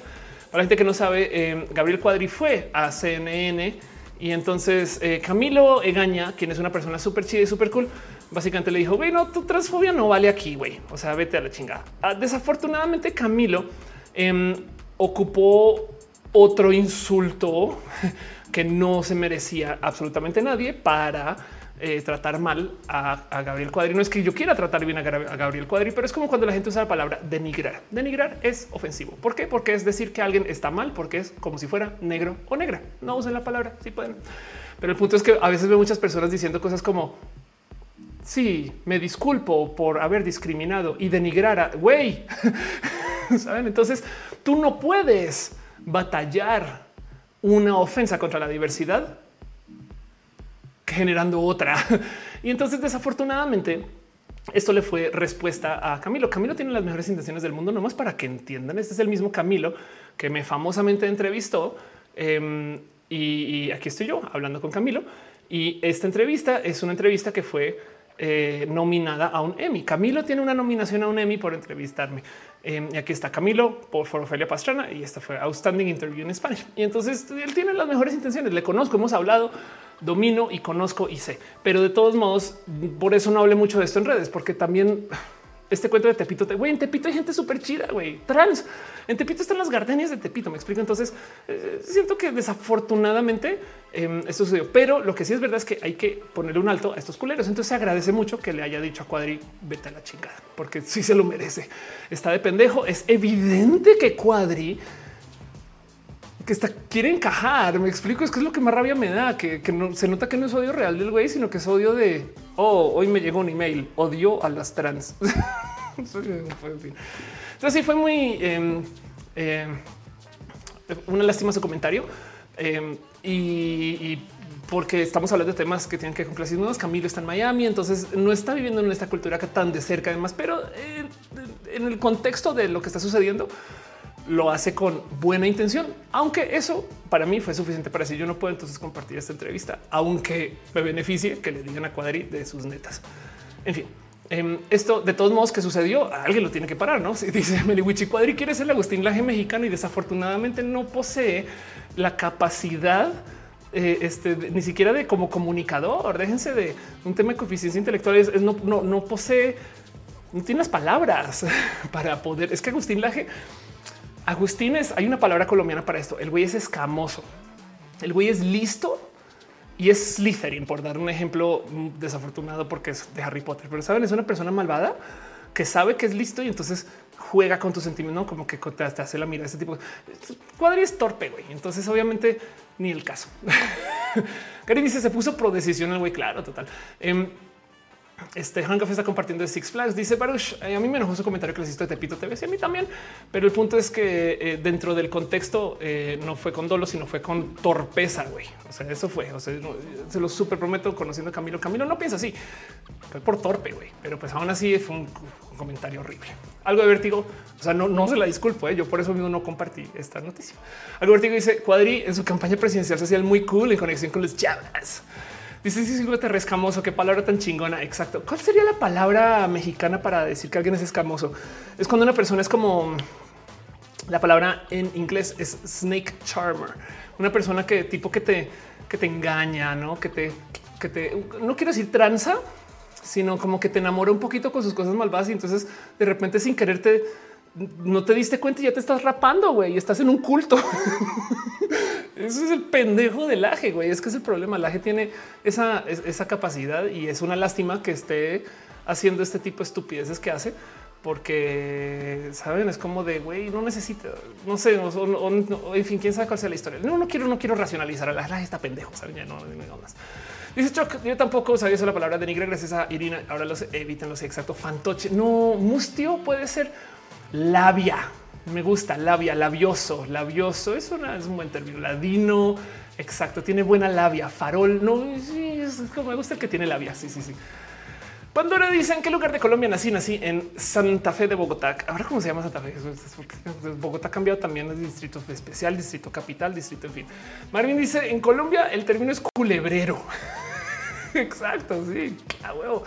Este eh, eh, el culebrero manipulador, dice eh, Iriana. Claro.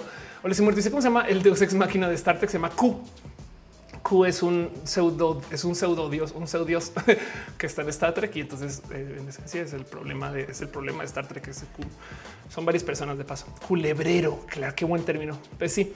Gary Ronin dice un amigo se súper radicalizó escuchándolo. Sí, es que las cosas que dicen estas personas hacen sentido hasta que te das cuenta que no hacen sentido. Por eso digo que eso eh, son, son sacador, charlatán, con una gente con labia, gente que tú no te das cuenta, pero estás vendiendo tu refri. ¿Por qué? Porque, porque, güey, ah, no mames, güey, pues mi refri, bueno, pues que va a ayudar al culto.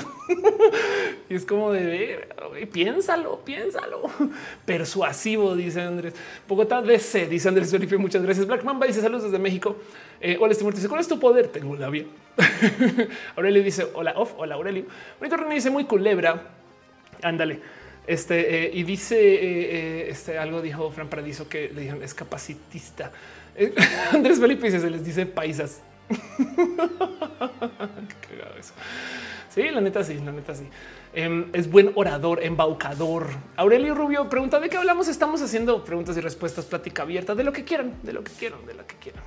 Ustedes saben, cuéntame cosas ustedes también. Daniela Jamen dice el lunes de Nintendo Switch y Roja Comino. Gracias por estar acá. Meliwich dice son los que tienen los productos milagros. Sí, exacto. Es que da rabia. Da rabia. Digo, yo lo digo con sonrisa porque pero están haciendo cosas culeras estas personas, no? O sea, em, pero um, hay un término que se usa en los medios y, entonces esto es, esto es algo que, que también aplica en el teatro. Pues hay gente que es muy pendeja y hay gente que es muy lista y no es pendeja también. ¿eh? Pero el punto es que se sube al escenario y la gente las quiere. No saben y ya. Entonces puedes decir lo que quieren. La gente les tiene cariño. ¿Por qué? Porque la entiendo, porque la reconozco, me recuerda, porque digo, porque no. Entonces se les perdonan más cosas. En esencia, lo que tienes es privilegio. Pero bueno, la palabra que se usa, que a veces viene del tener talento, es tiene ángel. No hay gente que tú dices, no canto tan bien, pero tiene un ángel. ¿saben? Eh, de ahí viene. Em, desafortunadamente, estas personas tienen ángel. Entonces, ¿quién tiene ángel? La G tiene ángel, que es culero de bueno, pues igual es conservador, no? pues sí, la G tiene ángel, pero por ejemplo, Laura Lecona no lo tiene. No, y no es un comentario misógino eso de paso por si quieren sacar eso terfas de contexto, sino es porque Lecona no es tan lista en sus modos, güey. O sea, en fin, saben, me explico con eso. Ya vamos a cerrar ahí el, el por qué siento yo que Em, no le tengo el más mínimo respeto al aje, pero, pero es un tratando de entender por qué le va tan bien al güey. Es porque el güey tiene eso. O sea, es capaz de convencer a gente que está muy al filo con estupideces. Y, de hecho, deshacer eso es hasta complejo porque tiene tanto pinche ángel, güey, que la banda le cree solo porque, porque sonríe bonito con el diente izquierdo, güey, una estupidez así. Que le dice, supiste este, que quieren tener un impuesto mínimo global entre muchos países para empresas internacionales. No supe, pero sé de dónde viene eso. Parte del problema en el que estamos ahorita es que estamos en otro lado de este tema del acuerdo de eh, interconexión internacional económica. Ahora nos metimos en el pequeñísimo problema que las empresas multinacionales tienen más poder adquisitivo y más poder político y más poder económico que muchos gobiernos.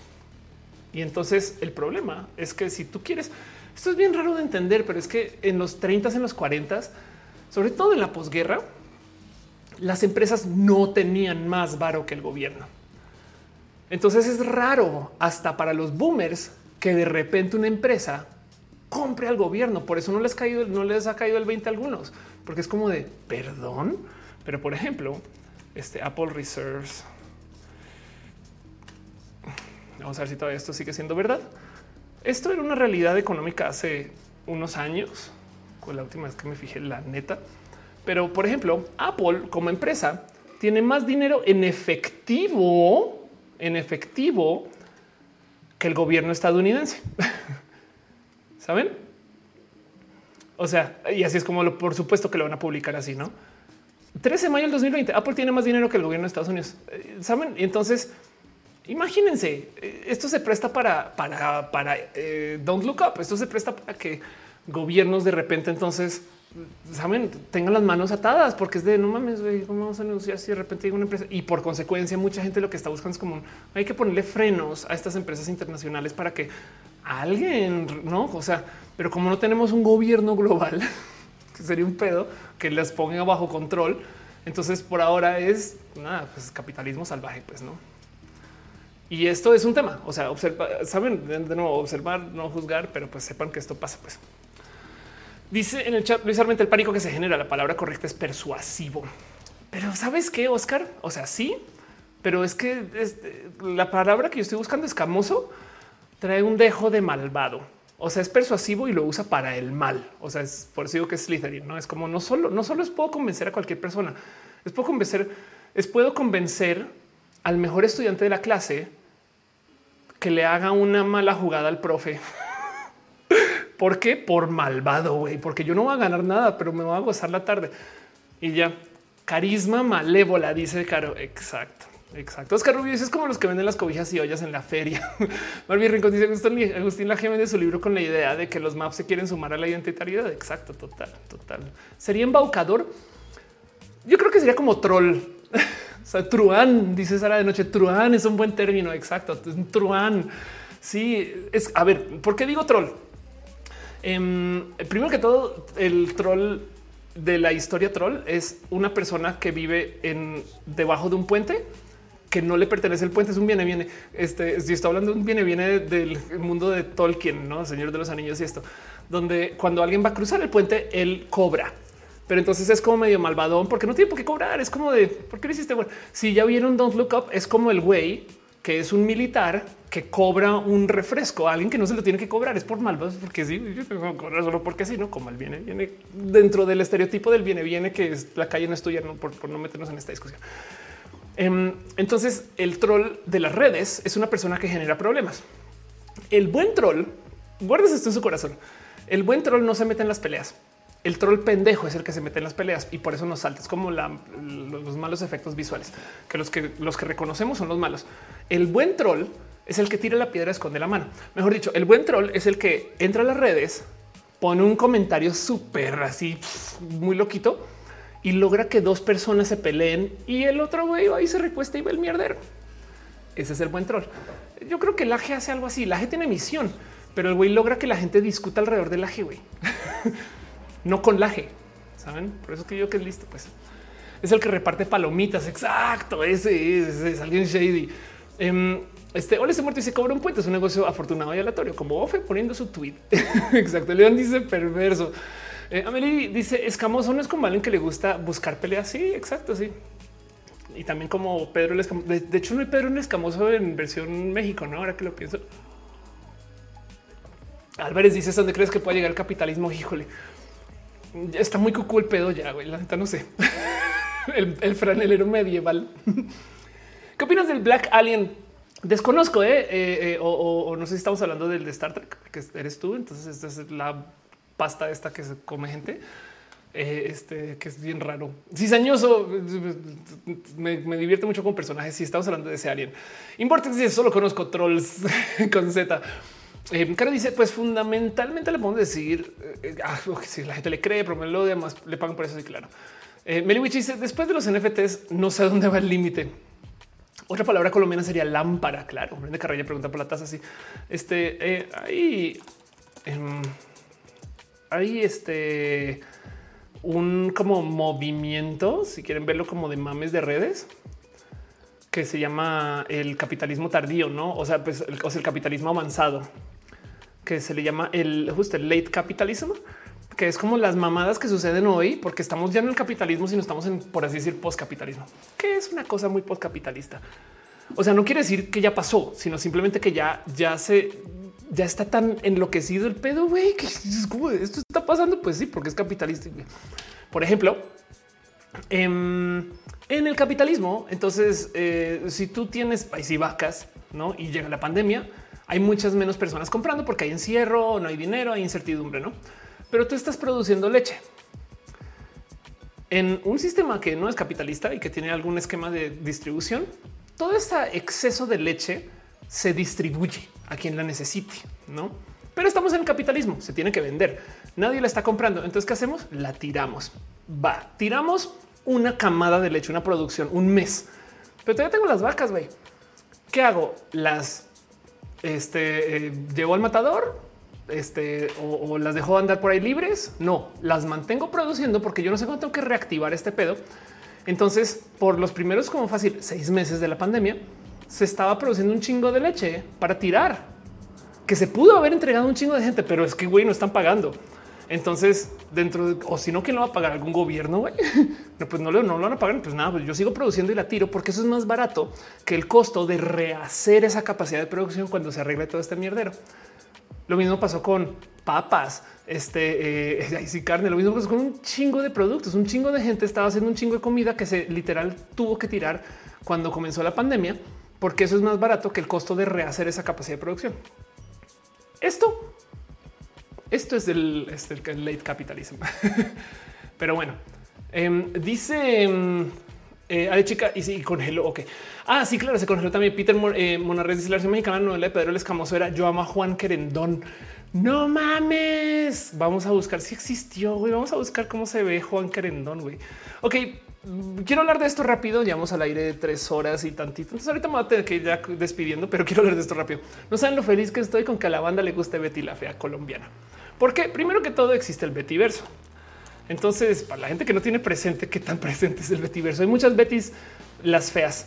Em, aquí está. Este, esto lo hizo J. Pablo. J. Pablo fue un, eh, un, post viral. Neta, mis respetos, qué chido. Dale follow de paso. J. Pablo o, o F. Em, dale follow en Instagram. Em, y nada, pues este es el, el multiverso de las Betis. Y mm, hay algo ahí creciendo. Yo me acuerdo que sí tengo recuerdos de gente comentándome de que Betty la fea colombiana no era tan chido.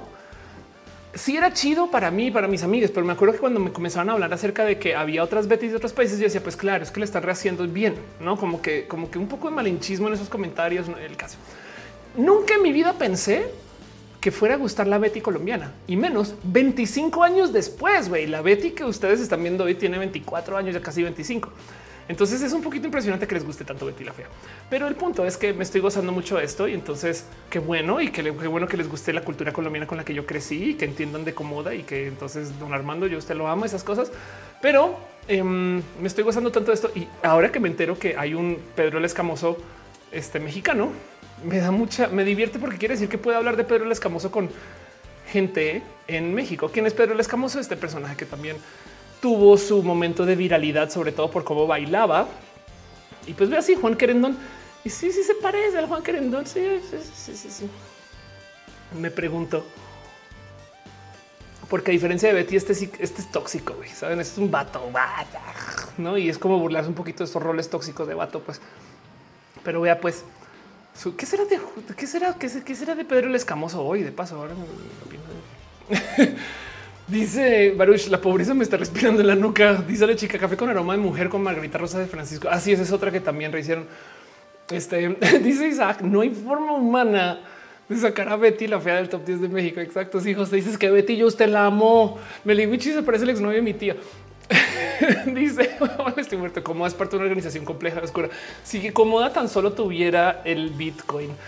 Dice eh, Dan RG es la mejor de qué hablas. Betty la fea es Betty la hipster. Ranky dice eh, sabe la razón por la cual Betty la fea siempre está en el top 10 de Netflix, porque la gente en México acaba de descubrir esta Betty la fea. Es que me gozo mucho esto porque Quiere decir que el motivo por el cual se regionalizaban las cosas, o hay una palabra que se usa mucho en México, no sé si se usa en Colombia, que se tropicalizaban las cosas. O sea, tomábamos algo ya hecho y lo traíamos al trópico. Yo no sé dónde viene ese término, pero el punto es que se hacía una, versión local. No se necesitaba de hacer. O sea, bien que podían comprar los derechos de Betty la Fe y pasarlos acá y a lo mejor no hubiera gustado. Capaz en los noventas no. Pero ahora en la era, en Internet, me parece lo máximo que quieran consumir el producto colombiano. No, me lo estoy gozando un chingo. Es, como un no mames, güey. Es como, miren, es como si yo les dijera a ustedes que en Colombia la gente le gusta el, este, no sé, eh, em, los tacos al pastor, saben? Es como no mames, güey. Yo no sabía que los camerianos, pues sí, yo no sabía que ustedes les gusta lo que se hace en mi país o que se hizo.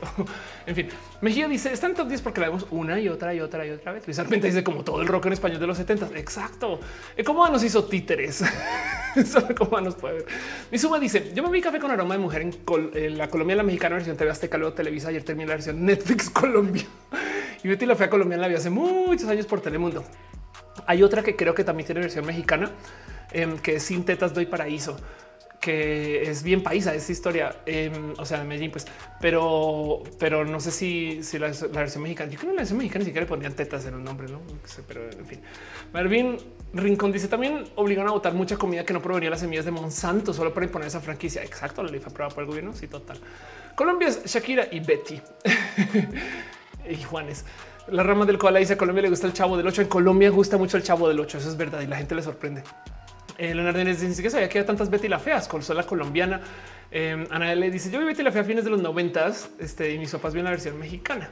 Creo que existe, le he visto por ahí la de Sintetas. Eh, Manuel dice creo que Pedro el Escamoso lo transmiten en imagen TV. Armando dice sí se transmitió Betty la fea en México hace muchos años en Netflix en su segundo aire. Y Galón, que siempre pienso que está top 10 porque son capítulos cortos y la gente ve más números de capítulos de Betty que otra serie con capítulos de que güey, párale, güey, no mames, güey, tienes toda la razón. Uy, capaz y Betty la fea lo que le está dando es un golpazo al algoritmo de, que de Netflix. Ah, chingada madre, güey. Ideas de roja. Betty la fea funciona ya que le está dando en la madre al algoritmo Em, de Netflix. Me voy a explicar con esto y voy a adelantarme para ir cerrando porque ya se está acabando el tiempo. Em, sigan escribiendo, le levanto dos otras cositas más, pero ahí les va. Em, Netflix cambió el cómo se hace la tele. La neta. Porque Netflix descubrió algo que ya sabemos hoy en día, que no es nativo y que por supuesto que entendemos, pero que cuando salió Netflix la gente era como, ¿en serio? Y es que la banda no ve un episodio, sino que nos pegamos a ver episodios. Entonces Netflix obliga a la gente que hace series para Netflix a que piensen que una temporada de Netflix es como por así decir una gran película de 10 paradas o de 15, ¿no? Y los episodios de Netflix entonces técnicamente conectan con toda esa temporada. porque hay gente que va a ver toda una temporada como si fuera un episodio. Cobra Kai, por ejemplo, Cobra Kai técnicamente tiene seis episodios, son seis o cinco. Bueno, en fin, este eh, pocos, no tres, seguro. no sé. El punto es que em, este cambio llegó porque se dieron cuenta que la gente hace lo que se llama binge watching, que ven muchos episodios pegados. Entonces no dudo que hay un algoritmo ahí de no mames, güey, se acaba de echar toda la temporada. Que si tú asumes que todos los episodios son de 50 minutos, una hora, pues entonces es un chingo. Pero en caso de Betty la Fea, que son chiquititos, capaz si le están en la madre a eso. Ahora la pregunta es, ¿por qué no pasa eso con otras series pequeñas noventeras? No, pero a lo mejor Betty por estar en el top 10, se mantiene en el top 10, no se lo va a echar cabezas. Arnulfo dice que fue lo que pasó con los semiconductores justo en la pandemia. Se armó todo un desmadre de se irrumpieron cadenas de distribución, de producción. Y entonces ahora, em, pues todavía no tenemos esa capacidad de producción para lo que estamos consumiendo. Y entonces eso generó también otro tipo de escasez, de escasez. En fin, Dice Luis Armenta termina con un cliffhanger. Exacto. Juanito René dice en la madrugada me enamoré del acento colombiano. Meliwich dice director es un año dos hace una serie con Netflix y acabándomela en un día así. Eso es muy, eso pasa mucho con la creación en general. No me deja de sorprender. Pasa también con los videojuegos que em, hay gente que trabaja seis meses, un año en una cosa, una canción. La, neta, neta, la, producción musical es así. Una canción este eh, puede tomar, no sé, un año de hacer y en tres minutos dices, ah, está la chingada. Next, skip. Ramel Cola dice: La pregunta es cómo sabemos que ese top no está manipulado por lo que Netflix quiere hacer tendencia. No sabemos, pero sí tienes un buen punto. Miliwichi dice: Por eso ya no ponen como el típico lo que pasó en el episodio. Eh, eso era para el modelo de TV que pasaban semanas para que saliera. Total. Dice Jael que si en Colombia también les gusta Javier Solís. Cuando anduve por allá el año 2000, la rumba siempre termina con canciones de él. Sí, total dice Kevin, yo no puedo terminar series, este tardo meses. Caro dice, y si Netflix payolean para que posicione mejor, pero pues quién está payoleando Betty la fea, güey. O sea, o sea, sí, seguro sí, no lo dudes. Pero, pero Betty la fea, o sea, tiene 25 años, ¿no? ¿Quién, quién está pagando para, ver contenido de hace 25 años? Pero bueno, Amelie dice, no más gente que muera cocinando otros. Claro, te lo comes en 10 minutos. Eh, total, la cocina. Em, en fin, seis años de hacer que dice hola, estoy muerto. Exacto, exactamente. Pero bueno, y de paso también sí es verdad que mm, sí hay un como fenómeno estadístico de que las cosas que llegan al top 10 se vuelven top 10 por ser top 10, no? O sea, mejor dicho, em, esto lo tuvo YouTube por mucho tiempo hasta que YouTube rompió con el algoritmo, pero los youtubers crecían mucho porque si tenías muchos suscritos te recomendaba más. Y entonces se volvió como un tobogán de que los youtubers crecían exponencialmente y las personas chiquitas ya no podían ni siquiera pensar en competir contra estas personas hasta que YouTube le dio una madre a ese algoritmo para que la gente pequeña pudiera estar más presente en el algoritmo. ¿Por qué? Porque la gente pequeña no está vendiendo sus propios anuncios, sino que hace uso de la plataforma de anuncios de Google. Y eso es lo que quieren. Quieren que más gente haga uso de esa plataforma. Entonces Google le dio en la madre a sus top youtubers y en la madre es decir porque siguen siendo top, pero bueno, le quitó a los top youtubers un chingo de poder y se lo dio a la gente mediana, intermedia y pequeña para que crezca la plataforma de consumo de anuncios interna. Y eso, ahí donde lo ven, fue el motivo por el cual de repente, de la noche a la mañana, un chingo de youtubers salieron a decir se acabó YouTube. Pero mm, Netflix no ha hecho eso. Netflix no dudo que todavía tiene así que salga lo que sea. No, las estadísticas de Netflix son bien jodidas, pero bueno, en fin. Voy a ir cerrando ahora sí. Luis Armento dice también en RCN sacó cortos en pandemia de Betty la Fea y que me parece fue una buena estrategia. Sí, total, eso es verdad, pero le pertenece Betty la Fea a, RCN, que por si no nadie sabe, es como por así decir una televisora colombiana. En fin, puede que sí. Dice en el chat eh, Gabriel, eh, la sigo viendo porque, ah, bueno, también de paso, porque es una buena serie. O sea, si no, si no fuera buena, no se sostendría ahí también. Me explico. O sea, entre todo y todo, la distribución de la riqueza ayuda a la economía. Sí, em, estadísticamente, pues es la teoría que predomina, no más que el poder concentrado es tan concentrado que se posiciona muy en contra. Pero, pero también la pregunta es qué tan distribución es distribución, no? Porque una cosa es quitar un poquito arriba. Otra cosa es que nadie pueda ser millonario, no ese tipo de cosas. Y es, es una negociación muy, muy pesada y compleja y difícil. Em, eh, porque pues nada, hay millones de aristas, pero la verdad, verdad es que si tú dejas que se concentre eh, la economía en pocas manos, em, no funciona tan bien.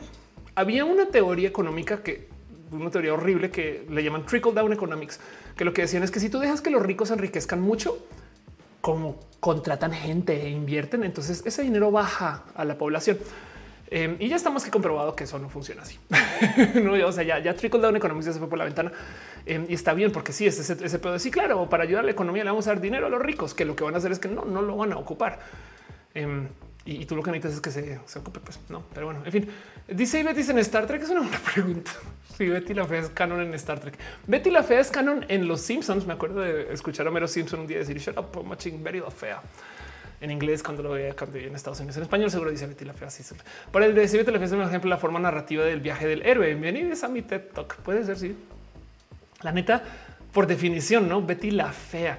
Que además si lo piensas no es tan fea. O sea, no es fea, pues, me explico, es una belleza hegemónica, pero, pero, pero habla de mucho más que solamente esa fealdad, ¿no? O sea, como que, en fin.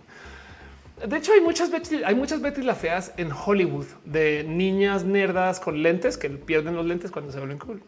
A mí le dice la versión mexicana es como una comedia romántica, la colombiana es como una tragicomedia de la realidad del momento. Um, Denis dice shot. Armando, te comento que empecé a ver Star Trek Enterprise. Ay, qué chido, qué cool, me muero. Bueno, voy a pasar la famosa super hiper mega importante cortinilla de cierre, porque ahora sí voy a ir cerrando. Vamos a leer ya más de tres horas. Es hora de irnos despidiendo. Gracias por venir a esta otra TED Todos hemos sido Betty, dice Acusi. Qué chido. A mí me gusta mucho que se gozan Betty la Fea. Vámonos al cierre.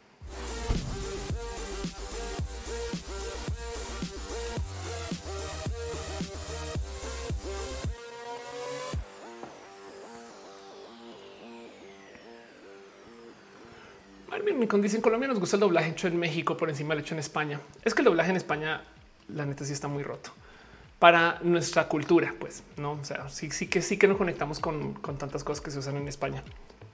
Este, pero no me deja de sorprender. Esto es un chiste, no que país al que vayas en Latinoamérica, país al que te dicen aquí se habla el mejor español. Por eso todas las empresas de doblaje son de aquí. y es de no. Tiene el español más neutro de todos, saben? Y, es como que he escuchado esto en Colombia, Perú, en todos menos en Chile, güey, y en Argentina. Saben como que he escuchado a gente ecuatoriana decirme que el español más neutro es el disco de... Pero bueno, el caso, el caso. En fin, gracias por estar acá, gente bonita. Gracias por acompañar. Gracias por ser parte de esto. Em, gracias por ser parte de lo bonito que es Roja y gracias por volver. A fin de cuentas, Roja pues como les digo, es un, es un proyecto hecho con mucho amor y con mucho cariño, solamente por el hecho que ah, pues aquí estamos. Me va a tomar dos segundos nomás para repasar la gente chida que deja sus abrazos financieros, em, porque no les tengo en la lista de los créditos, pero si sí están aquí de todos modos. Entonces, un súper abrazo a la gente chida que se suscribió al Twitch ahorita. Harngaf, David Noob, Ampar Caramelo, Miel, Cat Power, sigues por ahí besitos. Eri Franca, KM007, Aflicta, este, eh, vía Enix, Sancocus 16. Eh, querido Nath, 100 y Caro y de los bebé. Gracias. Gracias de verdad por ser parte de eso también.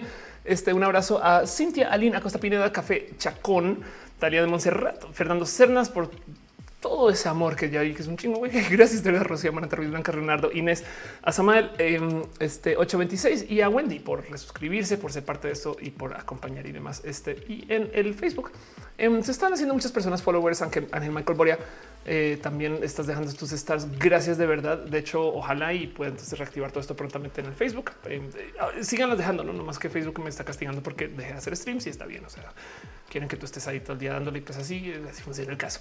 Piñas y maripositas para ustedes. Y de paso también, em, nada, sepan que este show sucede gracias a que hay mucha gente chida que se encargue que suceda. Eh, un súper, súper, súper abrazo Team de Moderación que está por aquí. Caro Uva, Uriel Montes, Fabián Ramos Monse, eh, Tutix, al Hígado de Pato, Aflicta, Gama Volantes, quienes están ahí en el chat y quiero que sepan que tienen sus proyectos y sus cosas específicas. De nuevo, em, me lo pidieron hacer al comienzo del show y lo voy a volver a presentar. Tienen cositas que están haciendo cada quien y entonces yo les digo antes de cada show de qué hablo. Y Caro me dijo, ¿por qué no presentas mi primera colección NFT? Es la colección NFT de Caro para que la vean.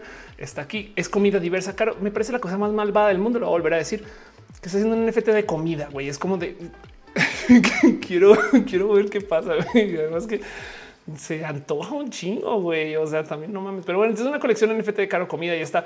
Em, y también el hígado de pato que tiene su canal en Twitch, twitch.tv diagonal hígado de pato. Aparte de la gente chida que está aquí, este como parte del team de moderación. Em, sepan ustedes que em, son las personas chidas que ven por acá de vez en cuando saludar, platicar, entérense de qué hace cada quien. Conozcan el Gama Volantis, Aflicta, Diego de Patatutix, Monse, Fabián Ramos, Uriel Montes, Uriel Montes, Uva y Caro. También la gente chida que está en el Patreon, Ana Navarro, Guillermo Lamp, Harsim Jaraicheja, Ballena Gordita, Pollo Rico, Pollo Chocuevas, Aflicta, Francisco Godínez y Trini P y la gente que está suscrita a las plataformas, o sea, desde el Twitch o desde el YouTube. Eh, este, ojalá pronto pueda tener esta lista también para Facebook. Bueno, ahora son Coco 666, Wisdom Harris, Wendy, Víctor Hugo, Curiel Calderón, Vía Enix, Val, Valentina, Tiffany, también de Crisis 014, Talía de Monserrat. Soy Daniel Sol Media Estudio, Soliloquio de Lunes, desde Mentes, René Cruz, René Alberto Ortega, Mina, Raúl Fomperos, Apoyo, Rico, Pollo, Perruno, H. Gran Sofelia.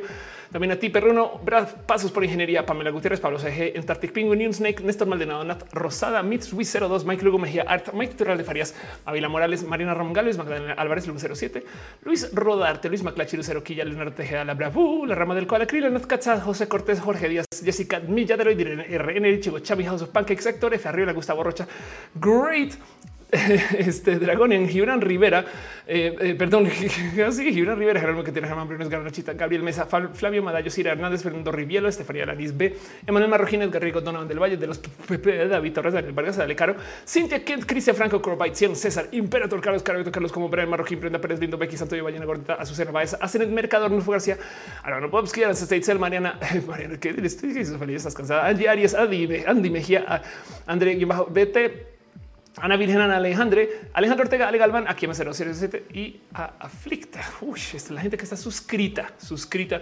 Dice algo de vértigo. Abracito para el team de mods. Exacto. Abracitos para ustedes. Mariposas de paso. Siempre que me mariposas, recuerden, mariposas son aplausos. Gracias por ser parte de esto de millones de caminos y mods. Voy a también leer la gente que llegó aquí como literal participantes, porque gracias de verdad por ser parte de esto como gente participante. Em, sepan que esto quiere decir que eh, em, no siempre tengo los nombres. Por ejemplo, en el Facebook no me dan los nombres completos. Cristina Giraldo, eh, Terrazas, eh, Ángel Michael Boria. También estás por acá, Aris Moreno, Ale Chica Pulque Guevara. Yuri, espero que las cosas estén mejor. Vi que me dejaste un mensaje y hasta ahorita lo vi, pero me acabo de dar cuenta que fue de ayer. Si estás por acá, te dejo besitos y ahorita coordino contigo. Ya existe al día digital. Pregunta Fernando yo no, ya no existe. Em, este eh, también aquí está Sail Hasibi. De paso, no me dicen los nombres completos de las plataformas, pero va a ser el más valiente intento de leerlo de todos modos. Entonces, en eso, eh, nomás quiero que sepan que agradezco mucho que estén aquí. 5JHR, Aflicta, eh, Álvaro Mebarak, Ameri de Paris, eh, Baruch Madera, Capitán Garra Negra, Daniel Jamen, Emanuel Ariza, un abrazo este, inmenso, Eric Sánchez Gama, Volátzica, de Pato, este muerto me enamoré, siendo fantasma, Juan Delgadillo, Luis Armenta, María Fernanda Bone, Marvin Rincón Mejía, Art, Meliwich, Nirma, Josephine, Sotelo, Lucas, NVA. Bien, bien, eh, Osvaldo Emanuel, por Andrade, Sebastián Lara, yo soy Irina, que estás por ahí también. Selenático, puede que estés por ahí también. Un abrazo. También la gente que está en el Twitch, prepárense porque esta lista es muy divertida. Adrián Engine, Aflicta, Alex, Alex y Chávez, algo de vértigo, Olto, Amber, Carmen y Miel, Ana Carayola, Ana Yancico, Conot, Aten, Bafi, Boarded Stromer, Waiting Room, Broke My Stream Deck, Charlie 1105, con, ah, perdón, Choconai, Come Tunes, Commander Chris Grimm, Cristina Gómez, 69 Curvaceous, bajo Natalia, David Noob, de los Pepe Denis con dos C, Doctor bajo B, Eddie San, Igo de Hacker, el Bretwitz, Elysian, Fashionable, bajo Camil, Fit, Flavio, bajo Cira, Friki Vetusto, o sea, si estás Hades, bien bajo Osiris, Hangaf, Hechitivas, Heli Guirro, J. Felipe, que viene a los 7880, pero 780 Krillenas, Kurono Gara, Lanon Shira, Lemendiola, Lurking Miku, Lico Signio, Mekato, GG, Meriwichi, Misokada, Natu from Ko, Nekashi, Nerdy, Dream, Sax, Miao, Scarlet Cat, MM, Silk, Chaos 0507, Silk, bajo Gabriel, Spike, Trap, Claire, Sticks FF14, Sting and Sticks, Tempestad, Tis Cloud, Underworld, eh, Naiad, via Enix, Viewer of IRL, Vigor Pros, Wars of the, of the Trek Gate Star, Wars of the Trek Gate Star, Sakoku 666. Gracias millones. Si no les mencioné, díganmelo, déjenmelo saber, no pasa nada. A veces la lista no sale completa, entonces nada, sale una pagando por eso, pero sepan que les tengo en mi corazón. Aprecio mucho que estén por acá este humano love no lista. Gracias por sus mariposas. Son aplausos, algo de vértigo. Cliana también, Francisco Godínez. Y si acaso estás trabajando en tus cejas volcanas, ojalá si quisiera tener cejas volcanas, las soñaría con tener cejas volcanas. Álvaro Mebarak dice y así las cosas. N Cárdenas también, Marvin Rincón, Eric Sánchez, para de Hígado de Pato, Oshimin, Osvaldo, Emanuel, Mis Uva, dice gracias a todos los que se portan bien y no tenemos que usar martillo. Gracias a ti por estar acá de paso. Conozcan a Mis Uva, hace cosas bien, contenidos bien cool también. Este, en fin, son cocos, besitos, Eric Sánchez, muchas gracias, Capitán Carreña, te quiero mucho yo a ti. Gracias por pasar. Y bueno, en fin, sepan que entonces Roja vuelve, vuelve todos los lunes. ¿Por qué los lunes? Porque los lunes es los días en los que peor nos sentimos. Es de hecho, hoy es Blue Monday leyenda estadística de paso. Pero bueno, Blue Monday técnicamente es el día más triste porque se suman muchos factores, como que es cuando tienes que comenzar a trabajar, pagar las cuentas, es un lunes, tantas cosas. Y entonces de ahí viene. Lo divertido de Blue Monday es que es estadísticamente el día más triste. Y hay gente que dice es el día más triste. espérate, estadísticamente no quiere decir que para ti. Pero el punto es que eh, roja es los lunes, justo porque los lunes son días que nos sentimos horrible, llegamos a casa, no sabemos qué de la vida y solo queremos un abrazo. Pues este abrazo Miren, ni siquiera soy yo, son ustedes. Es el hecho que nos vemos aquí en el chat y nos damos mucho cariño y mucho amor. Y en eso nos vemos ya para el próximo. Les quiero un chingo de los chingos y patone más.